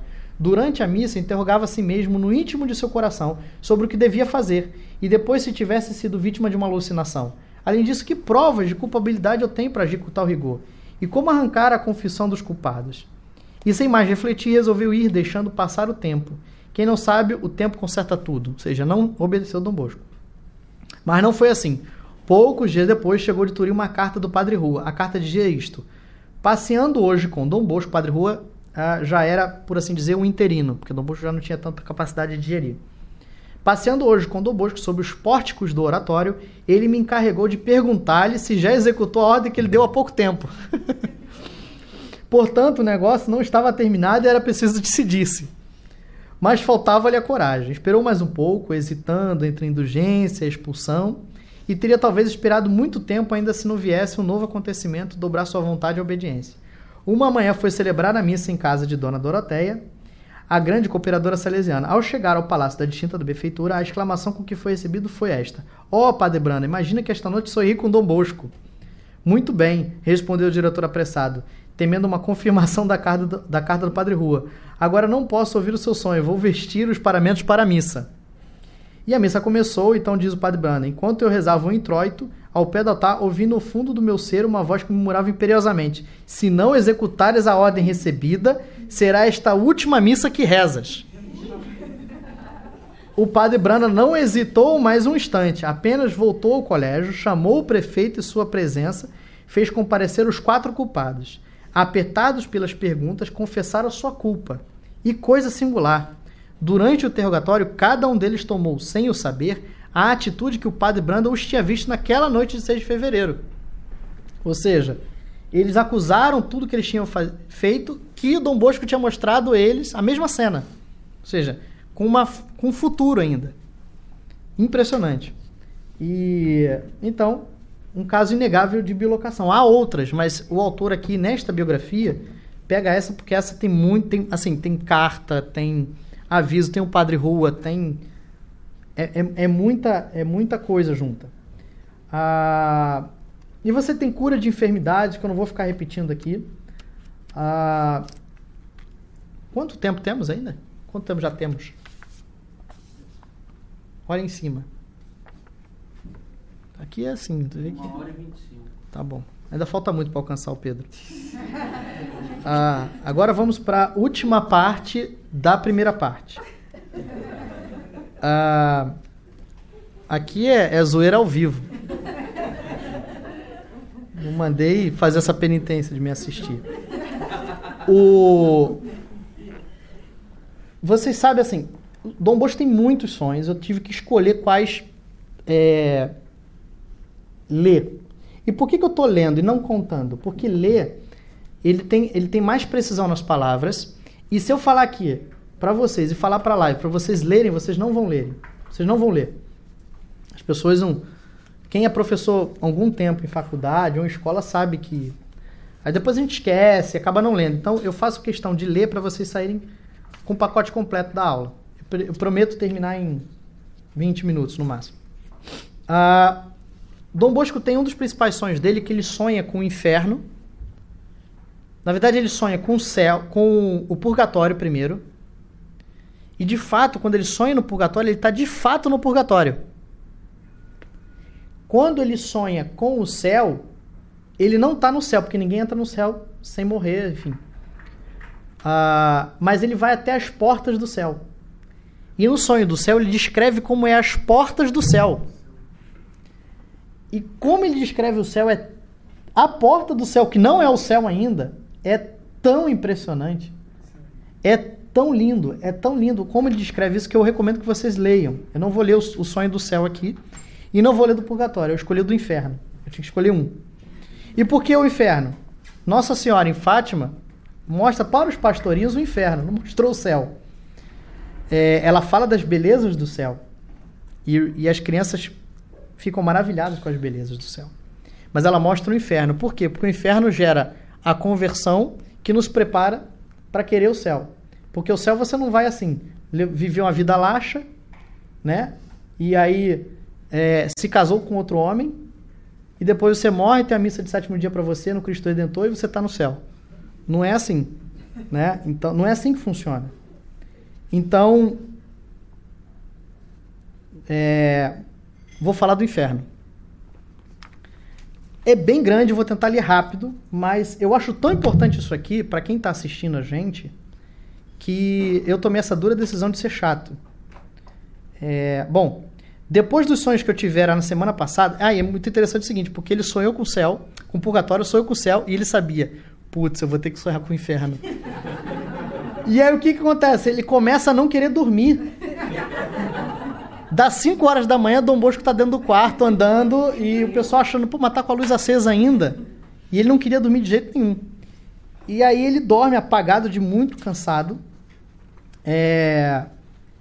E, bom, e aí ele cai direto no, no que é o no inferno. E mesma coisa, ele não entra no inferno, assim como ele não entra no céu, ele chega às portas do inferno.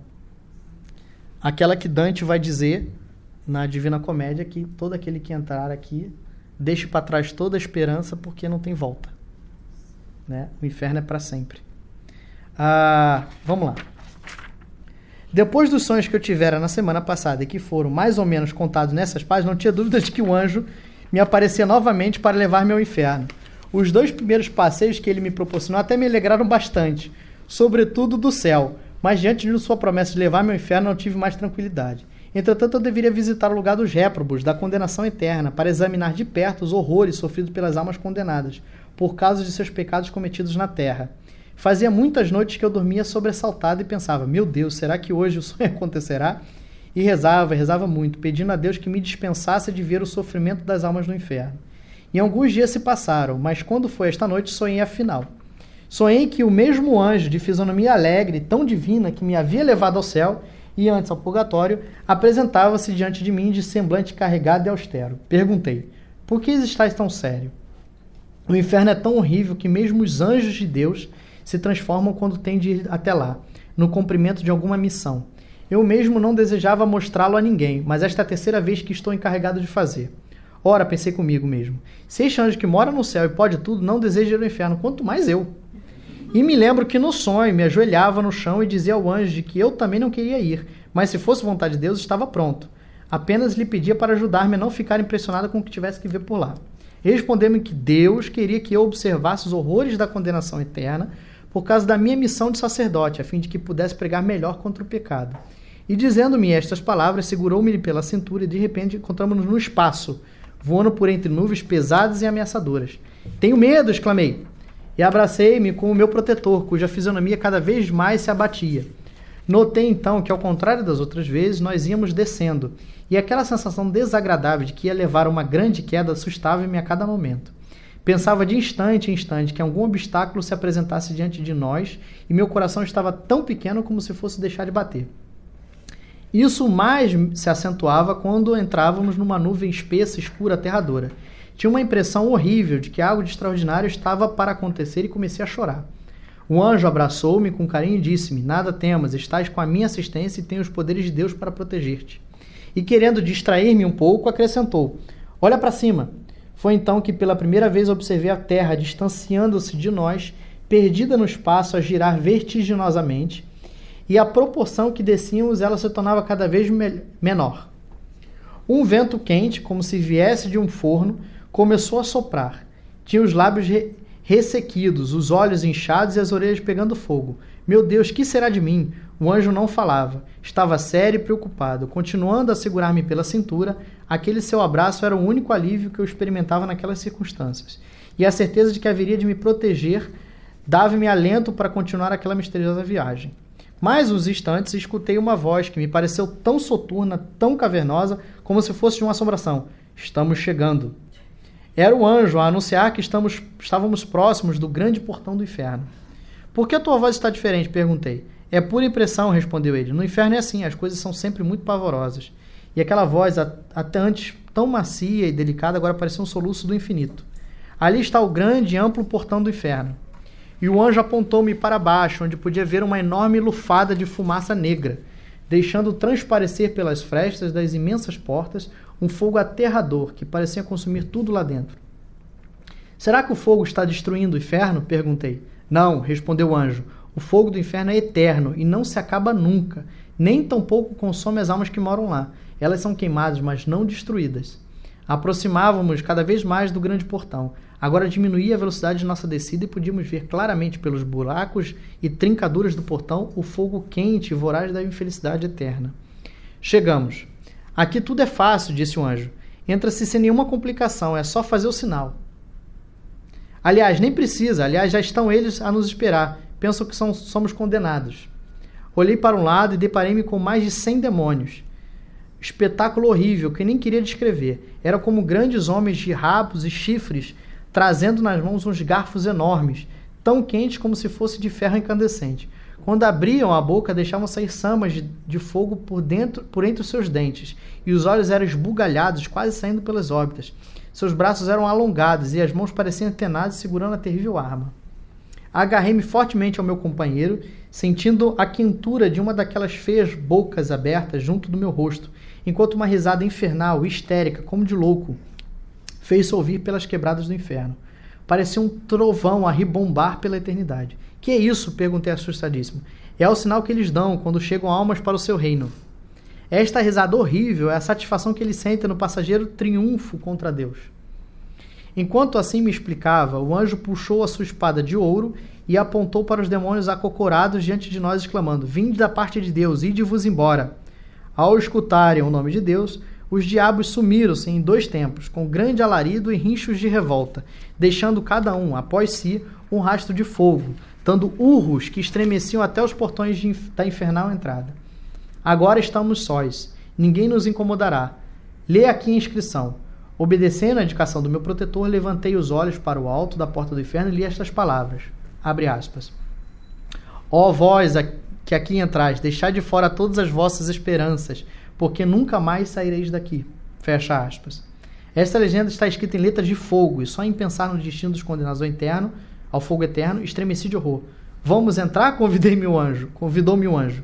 Quando olhamos para o portão, vimos que estava completamente escancarado. Lá dentro, um quadro horrível apresentou-se aos meus olhos. Eram as almas envolvidas em grandes fogueiras, cujas chamas lambiam ameaçadoramente as paredes do tétrico cárcere do inferno.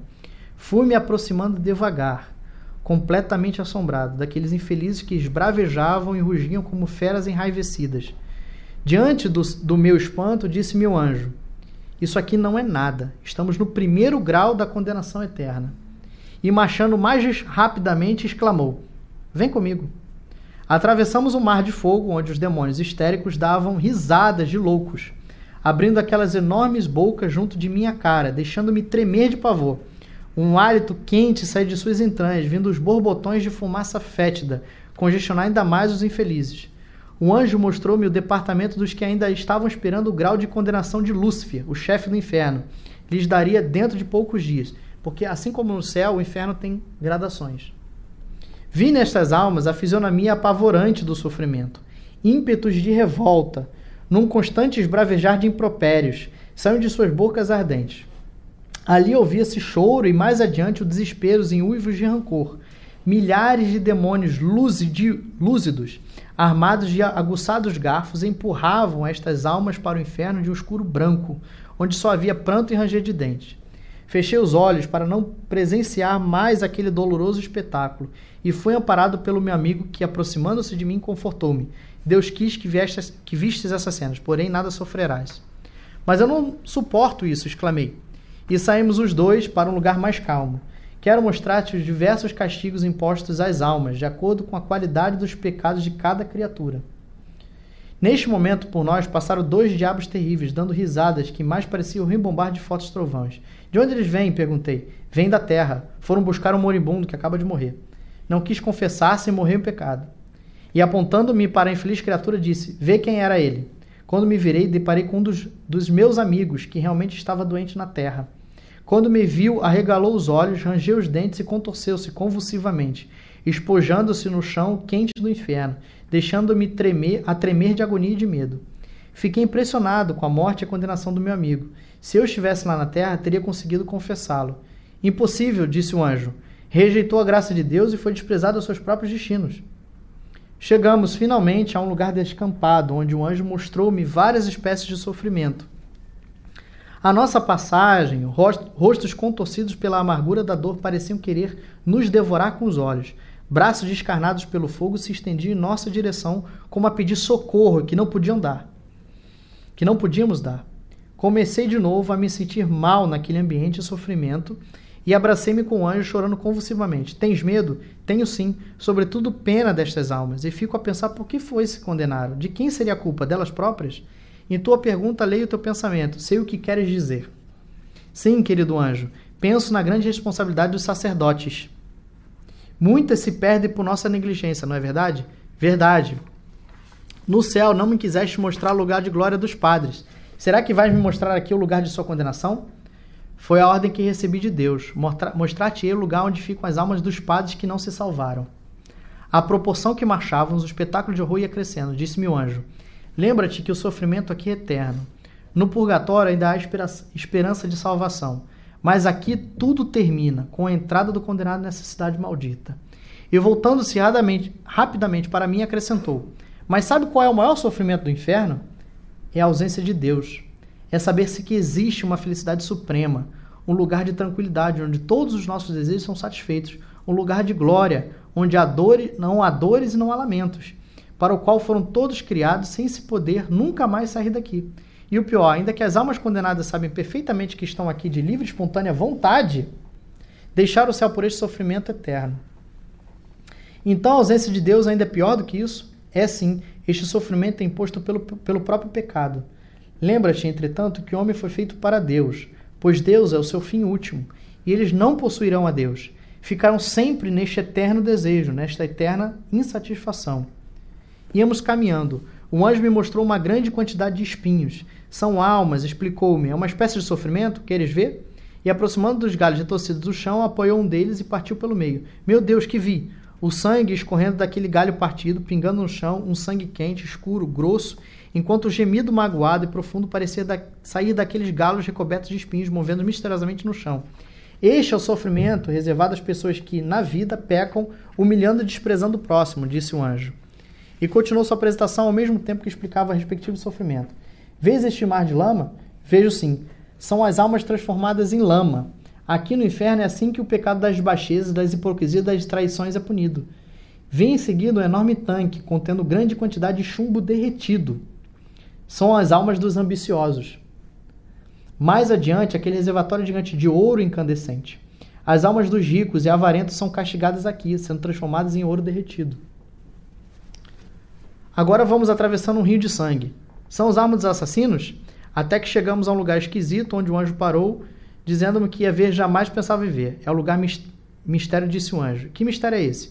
Um lugar misterioso, diferente dos outros, onde as almas prediletas de Satanás. As almas prediletas de Satanás, quais são elas? Prediletas de Satanás e de Deus também. Eu estava ofegante, com aspiração e desespero, sem saber de que se tratava, enquanto o anjo prosseguia na sua explicação. Estas almas são as escolhidas por Deus para o lugar de destaque no céu. Mas Satanás, com inveja, deseja-as mais que as outras e manda legiões de demônios para a terra procurá-las. Eles têm ordens de Lúcifer de empregar todos os meios de perdê-las. Mas por que não me diz quem são essas almas? Porque irás vê-las dentro em pouco. E apontando-me para uma das nuvens de fogo, mostrou-me alguns demônios que viam estertores medonhos, acompanhados pelas vociferações esbravejantes de uma alma que eu não podia saber quem era. Que alma é esta? perguntei. Pobre alma, exclamou o anjo, alma querida de Deus, feita por Deus para salvar o mundo, para dar santos ao mundo, e agora ficará eternamente sem poder gozar da grande recompensa que Deus lhe havia reservado. Querido anjo, diz-me logo de que se trata. O seu lugar ficará sempre vazio no céu, jamais será ocupado por outra alma. Os demônios passaram por nós, deixando-nos envolvidos na nuvem de fogo que os cercava, com sua preciosa presa. Agora irás saber de quem é esta alma. Eles vão abrir o cárcere destas infelizes criaturas. Ela ficará junto a outras companheiras de infortúnio eterno. Vê, estão abrindo a porta. Meus olhos estavam pregados na grande porta diante de nós. Meu coração pulsava tão forte que não me sustentava em pé. Minhas pernas tremiam. Eu estava tomado de grande pânico até que senti desfalecerem-me as forças Segurei-me o anjo dizendo: Vou desmaiar. Não, disse o anjo, o poder de Deus dar-te-á força, porque ainda verás outra coisa pior. E caído no chão quente do inferno, aos, pé, aos pés do meu protetor, fui seguindo os movimentos do demônio, dos demônios, abrindo aquele cárcere de mistério. Um estrondo medonho abalou toda aquela sala imensa, quando afinal as suas portas foram escancaradas.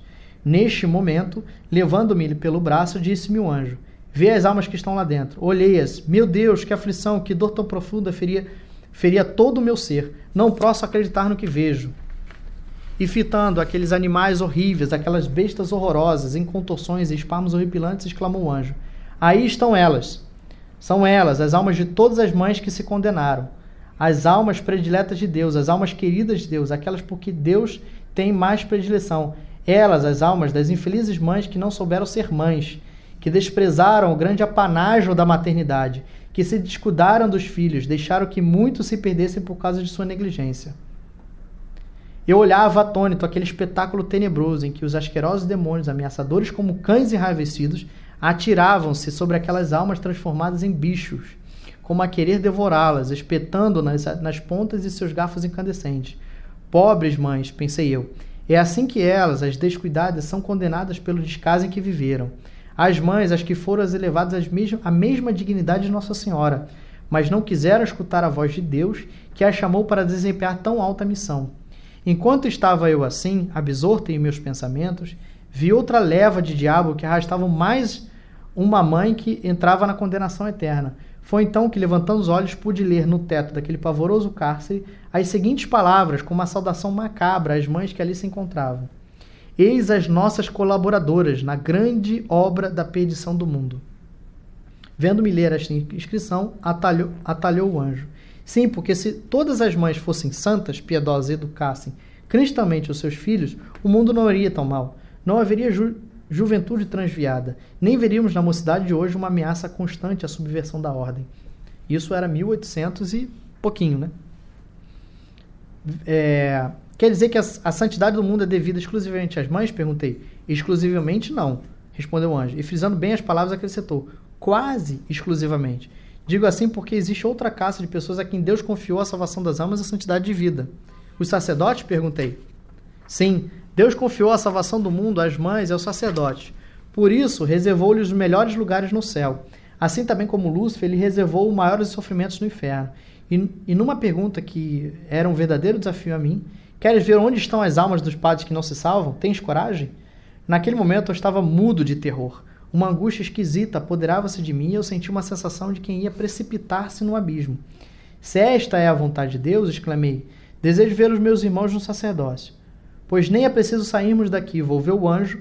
As mães e os padres estão no mesmo pé de igual sofrimento na eterna condenação. Vês aquela porta que está se abrindo. Foi então que escutei o ranger dos gonzos que, vira, que giravam sobre si mesmos, enquanto duas bandas de portas se abriam para dar passagem a mais um padre que ia chegando no inferno. Quadro impressionante, aquele que eu vi neste sonho, que eu, deveria, que eu daria tudo para terminar o mais depressa possível. Vi inúmeros corpos sem cabeças e sem pernas, só os troncos movimentando de braços estendidos para, uma invisi para um lugar invisível, para algo que não estava ali. É o desejo de possuírem Deus, explicou o anjo. Não tem pernas porque ele, elas lhes foram dadas para que caminhassem pelo mundo na faina gloriosa da pregação do Evangelho a todos os povos. Como empregaram suas caminhadas para o serviço do mal, aqui tem de mover-se sem pernas. E não tem cabeça, porque, dele, porque Deus lhe deu os olhos, os ouvidos, a boca, o nariz, o cérebro, o pensamento para serem aplicados na conquista das almas, no serviço de regeneração do mundo e na restauração do reino de Cristo. Por meio da palavra e do pensamento, os sacerdotes deveriam santificar todos os homens. Como não realizar esta vontade de Deus, apesar de terem sido chamados por ele para tão nobre missão, no inferno são punidos separadamente os corpos de um lado, como acabas de ver as cabeças de outro, unidas às pernas, coisa monstruosa. Quero, queres ver? E conduziu-me um anjo a um lugar sombrio, onde a fumaça nos trazia um cheiro aborrecido de carne humana queimada. Fomos andando, de repente avistei horríveis monstrengos. Eram cabeças que se viam os olhos esbugalhados e bocas desmedidamente abertas, querendo pronunciar palavras que não saíam. Imediatamente ligadas a estas cabeças, duas pernas que se movimentavam sem sair do lugar, e mais os demônios que se divertiam com a posição aleijada daqueles monstros, envolvidos em labaredas a devorá-los e queimá-los, enquanto uns grunhidos de animais amordaçados se faziam vir naquela sala. E pensar, disse o anjo, que essas almas são irmãs de Cristo, são outros Cristos. E pensar que no céu as almas dos sacerdotes são mais reverenciadas do que Nossa Senhora, a mãe do próprio Deus. E pensar que no céu os sacerdotes vivem juntos de Deus, gozando de sua mesma glória, porque a eles foi confiada a continuação da grande obra de redenção, redenção do gênero humano. Aqui estão eles, os sacerdotes se condenaram. É, ainda tem mais duas páginas, não vejo necessidade. Contei 90% do sonho. Ah, para que fique claro ah, para vocês que nos assistem, para vocês que estão aqui presentes, a, a, a importância da nossa vida. Né? E por isso, graças a Deus, um dos livros que mais sai no Senhor Bosco é Preparação para a Morte. Você só entende a vida quando você olha para a morte. E meditar sobre o inferno, não rezar sobre o inferno, mas meditar na existência dele, ter diante dos olhos o inferno, é para muitas almas, inclusive essas que nos assistem, às vezes o primeiro passo da conversão. É, então, a, agora eu vou deixar o clima mais agradável, para vocês não, não, não, continuarem com essa cara de espanto. É, a, vou contar mais um milagre e vamos para fechar a segunda parte. Não, é para fechar mesmo. Ah, Agora já falamos de curas, bilocação, consciência, milagres extraordinários, visita ao inferno, visita ao céu, visita ao purgatório. Multiplicação dos pães eu não falei, mas vou deixar. Também tem multiplicação dos pães. Uh, eu vou só para mais um milagre, que é ressuscitar. Como coroa desses milagres todos e como conclusão deste capítulo, narraremos ainda um fato que poderá talvez fazer abanar a cabeça a certos positivistas impenitentes, mas que tem um cúmulo de testemunhos a corroborá-lo para estabelecer-se solidamente a veracidade. Entre os meninos que frequentavam o oratório Dom Bosco, em 1849, havia um, um de 15 anos chamado Carlos, é, que adoeceu, estou cortando aqui as partes, adoeceu gravemente, né? É, e aí foram buscar é, Dom Bosco. Dom Bosco diz: está chegando tarde demais, reverendo, há seis horas que morreu. Não pode ser, está dormindo apenas. O homem mirou-o com ar de ironia, como quem quisesse. Por quem é que me está tomando? Mas Dom Bosco, sorrindo, lhe replicou: Quer apostar como não está morto? Nesse ínter, che chegam alguns parentes e, entre lágrimas, confirmam a notícia tão triste. Dom Bosco entra então no quarto do morto. Ao pé do leito rezam a mãe e uma tia, e na cabeceira ardia um círio.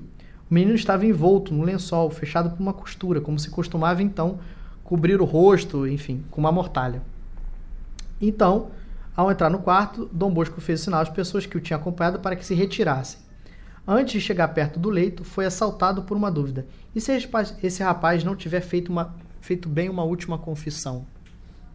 E levou então a Deus sua alma, na mais fervorosa oração, lançou uma bênção sobre aquele corpo e exclamou duas vezes com voz imperiosa: Carlos, Carlos, levanta-te. A essa voz o cadáver foi como um sacudido por um fremito. O santo descoseu violentamente o lençol e descobriu o rosto do menino. De que maneira esquisita me foram embrulhar! exclamou ele, abrindo largamente os olhos como quem acordasse de um profundo sono. Depois ergueu-se, passeou os olhos pelo quarto e, percebendo que era o pai de sua alma que ali estava, exclamou: Ó, oh, Dom Bosco, se soubesse quanto chamei pelo Senhor, foi Deus quem o mandou aqui. Fez muito bem em acordar-me. Fale, fale, Carlinhos, conte-me bem o que, o que me quer dizer. Por você é que eu aqui estou. Então o menino prosseguiu. Acho que nesta hora eu deveria estar no lugar da eterna infelicidade. Isso que a gente acabou de contar. Na minha última confissão, eu escondi um pecado que tinha cometido poucas semanas antes. Para quem não sabe, quando você esconde um pecado na, na confissão, a confissão é inválida, ou seja, você não recebe absolvição. É, e é sacrílega. A certo ponto, tive um sonho. Parecia-me estar à beira de uma fornalha ardente, perseguido por demônios que me queriam agarrar e já iam conseguindo é, fazê-lo, já iam conseguindo fazê-lo. Agora lembra tudo que eu falei. Já ia conseguindo fazê-lo quando interveio uma senhora e disse: Deixa-no em paz, ainda não está julgado. A essas palavras apoderou-se de mim uma terrível angústia, mas ouvi a sua voz e acordei. Agora confesse, confesse-me, Dom Bosco. Nossa Senhora foi até o inferno tirar o garoto. É, é isso é advogada. Há um, há um aceno de Dom Bosco, a mãe e a tia do menino, que me tinham assistido petrificadas a esse espetáculo, saíram um instante do quarto. Quando reentraram juntamente com os demais membros da família, a confissão tinha terminado. Dom Bosco me salvou do inferno, murmurou o menino. Viveu ainda duas horas, mas conservando no corpo a gelidez da morte. Num dado momento, o santo lhe perguntou: Agora que você está em estado de graça, pode estar certo que morrerá e irá para o céu. Então quer ficar conosco ou prefere ir para lá? Quero ir para o céu, respondeu o menino. Pois então, até a vista do céu, disse Dom Bosco. E como se estivesse esperando só essa despedida, o menino deixou cair a cabeça sobre a almofada, fechou os olhos e voltou à imobilidade de antes, desta vez, desta vez adormecer em Deus. Isso é Dom Bosco. É... Ah, deixa eu só pegar mais uma aqui. Essa, quem gostaria de ver era o Pachá, que infelizmente não está aqui, está em casa. Ah, uma tarde é, é, é, quando Dom Bosco ah, influenciou a vida de um ateu famoso. Uma tarde foi introduzida a presença de Dom Bosco, um personagem para ele completamente desconhecido. Depois de três horas de antessala, tinha chegado finalmente sua vez. Logo que entrou o desconhecido, pronunciou essas palavras: Reverendo, não se assuste se eu lhe disser que sou um incrédulo e que, portanto, não presto absolutamente nenhuma fé aos milagres que lhe atribuem. Dom Bosco respondeu: não sei com quem tenho a honra de falar, e não quero nem mesmo sabê-lo. Garanto-lhe que de forma alguma pretendo obrigá-lo a crer naquilo que não quer admitir. Não lhe farei, não lhe falarei nem sequer de religião, pois me parece que o senhor não deseja que lhe fale disso. Mas diga-me uma coisa: o senhor pensou sempre assim toda a sua vida? Quando era menino tinha fé, como, como tinham meus pais e meus amigos, mas desde o momento em que comecei a refletir e raciocinar, deixei de lado a religião e comecei a viver como filósofo que é que o senhor entende por essas palavras, viver como filósofo? Levar uma vida alegre, sem acreditar no sobrenatural, nem na vida futura, meios de que se servem os padres para amedrontar a gente simples e pouco instruída. E o senhor é que admite a respeito da vida futura? Não percamos tempo a tratar desse assunto. Falarei da vida futura quando estiver no futuro. Vejo que o senhor está gracejando. Mas já que estamos neste argumento, tenha a bondade de ouvir-me. Um dia pode acontecer que o senhor seja acometido de alguma doença grave. Não há dúvida nenhuma, respondeu o desconhecido, cuja idade já ia bem avançada, se bem que mostrasse saúde robusta. Não há dúvida nenhuma, tanto mais que nesta idade estamos dispostos a um sem número de enfermidades. Pois essas enfermidades não poderiam levá-lo ao túmulo? É inevitável quem se poderia julgar dispensado de pagar o tributo da morte? Aqui eu faço um pequeno paralelo. Veja que Dom Bosco já fala logo da morte para acabar com o ateu, né? Porque você tem que criar o, o, o, o, o dilema nele. E quando chegar a sua última hora e estiver para entrar na eternidade, terei coragem para me confessar filósofo e não acreditar na eternidade. Mas quem lhe poderá impedir, neste momento, ao menos, de pensar na imortalidade da alma e da religião? Ninguém, mas seria esse um ato de fraqueza que me cobria de ridículo aos olhos dos meus amigos. E, no entanto, este último momento da vida não lhe custará nada conseguir a paz da consciência. Bem o compreendo, mas não creio necessário abaixar-me a este ponto. Mas se é assim, que é o que o Senhor espera da vida? Dentro de pouco o presente não lhe pertencerá mais, do futuro o Senhor não quer que se fale. Qual então a sua esperança? O desconhecido abaixou a cabeça, meditava e depois de um instante, Dom Bosco prosseguiu: É necessário que pense no futuro supremo. Tem ainda um resto de, vi de vida diante de si. Sirva-se dele para voltar ao seio da igreja e implorar a misericórdia de Deus e poder salvar-se para sempre. Se não fizer assim, morrerá como incrédulo e não terá outra coisa a esperar senão nada, como o Senhor diz, ou então os eternos suplícios. O velho respondeu: Vossa Reverendíssima está usando uma linguagem que não vejo nem religião nem filosofia. É uma palavra de amigo que eu não ouso recusar. Sei de que todos os meus amigos, embora muitos deles sejam muito profundos em assuntos de filosofia, nenhum ainda conseguiu resolver o problema. Vou refletir no que me disse Vossa Reverendíssima e voltarei aqui a falar sobre isso. É, o grande poeta voltou alguns dias mais tarde, tomando a mão de Dom Bosco, lhe disse: Não sou mais o personagem de outro dia. Foi um gracejo que lhe fiz e peço-lhe que me considere seu amigo. Creio na imortalidade da alma, creio em Deus e espero morrer entre os braços de um sacerdote católico que possa recom recomendar minha alma de Criador. A, minha alma ao Criador. Isso foi dito no mês de maio de 83. Em 2 de agosto, ele vem a falecer é, e antes de falecer ele diz: Recuso a oração de todas as igrejas, peço uma oração a todas as almas, creio em Deus. E aí o biógrafo fala que existe uma contradição e termina essa história uh, dizendo que não se sabia é, se isso que ele disse, uh, se o que ele tinha dito antes, enfim, não se sabe como foi o desfecho dessa alma. Essa alma era Vitor Hugo, o grande poeta. Então, em primeiríssima mão. Então, é, para fechar, e aí vamos falar é, do, do momento derradeiro de Dom Bosco. Ah, eu vou tra trazer dois dados que eu acho que é importante para a vida de Dom Bosco, tem a ver com o Sendo Dom Bosco. A primeira é a carta que ele escreve à Princesa Isabel, em 1886, três anos antes de morrer. Que ele agradece, ah, não vou ler a carta, mas tem na internet, ele agradece a ajuda da Princesa Isabel da expansão dos salesianos no Brasil, porque ela deu um espaço para a fundação da escola em Niterói aqui, Aquela imagem de Dom Bosco que está lá em cima do pilar ali, foi Dom Bosco que quis aquela imagem lá.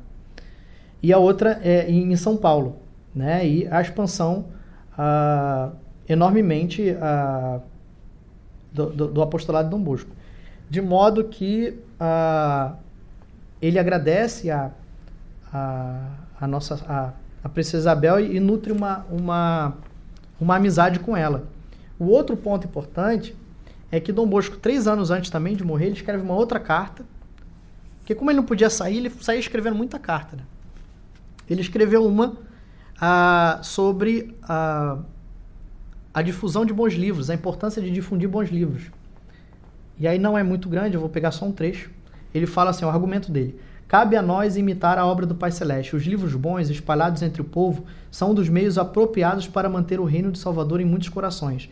Os pensamentos, os princípios, a moral de um livro católico são substância extraída dos livros divinos e da tradição apostólica. São tanto mais necessários na medida em que a piedade e a imoralidade se servem dessa arma para destruir o rebanho de Cristo, para levar e arrastar à perdição os incautos e desobedientes. Acresce ainda que o livro não tem a força viva da palavra, oferece, entretanto, em determinadas circunstâncias, vantagens ainda maiores. Entra nas casas onde não pode entrar o sacerdote. Toleram-no os maus como lembrança ou presente ao apresentar-se, não rebustece, posto de lado, não inquieta, lido, ensina com calma a verdade, desprezado, não se lamuria, mas semeia o remorso, que pode despertar o desejo de conhecer a verdade, sempre pronto a ensinar. Por vezes deixa de ficar empoeirado numa mesa ou biblioteca, sem que ninguém se interesse por ele, Mas ao sobreviver a hora da solidão, da tristeza, da dor, do tédio, da necessidade de lazer, da preocupação para o futuro, este amigo fiel sacode o pó, abre as páginas e renova as admiráveis conversões de Santo Agostinho ou de Santo Inácio. Compreensivo com os inimigos pelo respeito humano, entretém-se com eles sem que ninguém perceba. Para os bons é de casa, disposto sempre a dialogar. É, e aí ele continua falando, uh, e ele explica: ó, se numa família o livro não for lido por aquele ao qual é destinado ou doado, Celular pelo filho, ou pela filha, pelo amigo ou pelo vizinho. O livro fica lá. Um livro passa, às vezes, por dezenas de mãos. Só Deus conhece o vem e vai que um bom livro faz. Por isso que aqui no Centro Bosco, não sei se vocês já notaram, mas a gente gosta de dar livro. E a pessoa não sabe qual é a nossa tática por trás. E é essa aqui. Às vezes um ateu pega um livro aqui, leva para casa, não, muito obrigado, tal, não sei o quê. Aí pega o livro, leva para casa, bota na estante dele. No dia que ele lembrar da morte, ele pode pegar a biografia de Santo Inácio como dito aqui, e se converter. Isso também a gente só foi perceber depois que a gente leu isso, a gente já fazia, já era uma prática nossa. Eu poderia falar muito mais, eu vou encerrar com o momento derradeiro de São João Bosco, é, os momentos finais dele, que é importante, ah, que está aqui. É,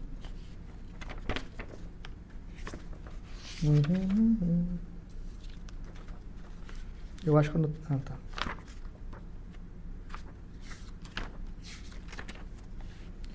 Às 1h45 da madrugada, Dom Bosco entrou em agonia. Isso aqui era 31 de janeiro, né?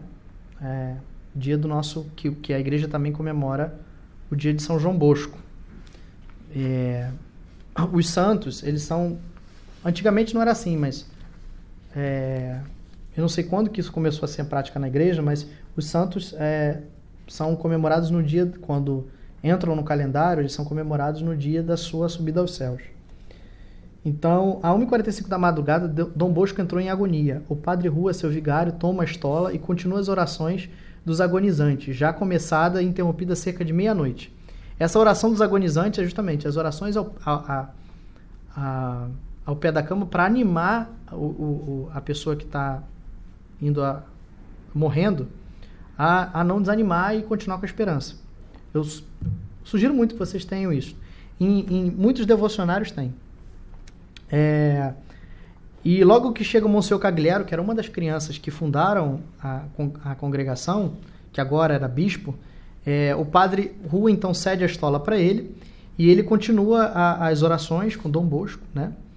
E pulando muito, a, de repente, o, o, é às quatro e meia da manhã, então já passaram três horas, na, na igreja de Maria Auxiliadora, som as Ave Marias e os presentes rezavam ângelos ao redor do leito. Depois, o padre Bonetti sugere ao venerando agonizante a jaculatória que tinha repetido tantas vezes nos dias precedentes: Viva Maria! Viva Maria! Viva Maria! De repente, o leve, o leve estertor, que vinha durando já uma hora e meia, cessou.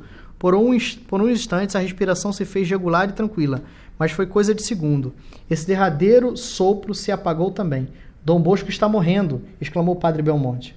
Os que se tinham deixado cair de cansado sobre alguma cadeira levantaram-se de um salto, de um salto. Monsenhor Cagliero dizia a suprema oração: Jesus, José e Maria, meu coração vos dou e minha alma.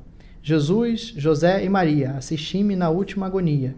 Jesus, José e Maria, expire em paz entre vós a minha alma. O moribundo soltou três suspiros que mal se perceberam. Dom Bosco estava morto. Tinha 72 anos, 5 meses e 15 dias. O relógio marcava 4h45 da manhã. É... No dia que ele se apagou, o oratório de Turim, que era o principal oratório, com suas 800 bocas que esperava alimento, achava-se tão desprovido de recursos que tiveram que pedir ao padeiro que lhe, fosse, que lhe fornecesse pão a crédito. Então, Dom Bosco, a, Salesiano já tinha se espalhado no mundo, mas vivia em dívida por causa do, do crescimento que ele impunha a, na congregação. É, a gente faz muito isso aqui, a gente pega todo o dinheiro que entra no Centro Dom Bosco e gasta tudo em, em traduzir mais livro. E quantas vezes eu já disse, agora já era, o Centro Dom Bosco quebrou. Então, é, tinha muito mais coisa para falar, eu tentei ser o mais curto possível. É, espero que eu tenha cumprido aqui com a difícil tarefa de falar de nosso patrono. e de ter pegado uma, um aspecto da vida dele, que é a santidade, de modo que nos ajude, nos ajude a trilhar o mesmo caminho e, mesmo no instante da morte, não ter como garantido a salvação da própria alma.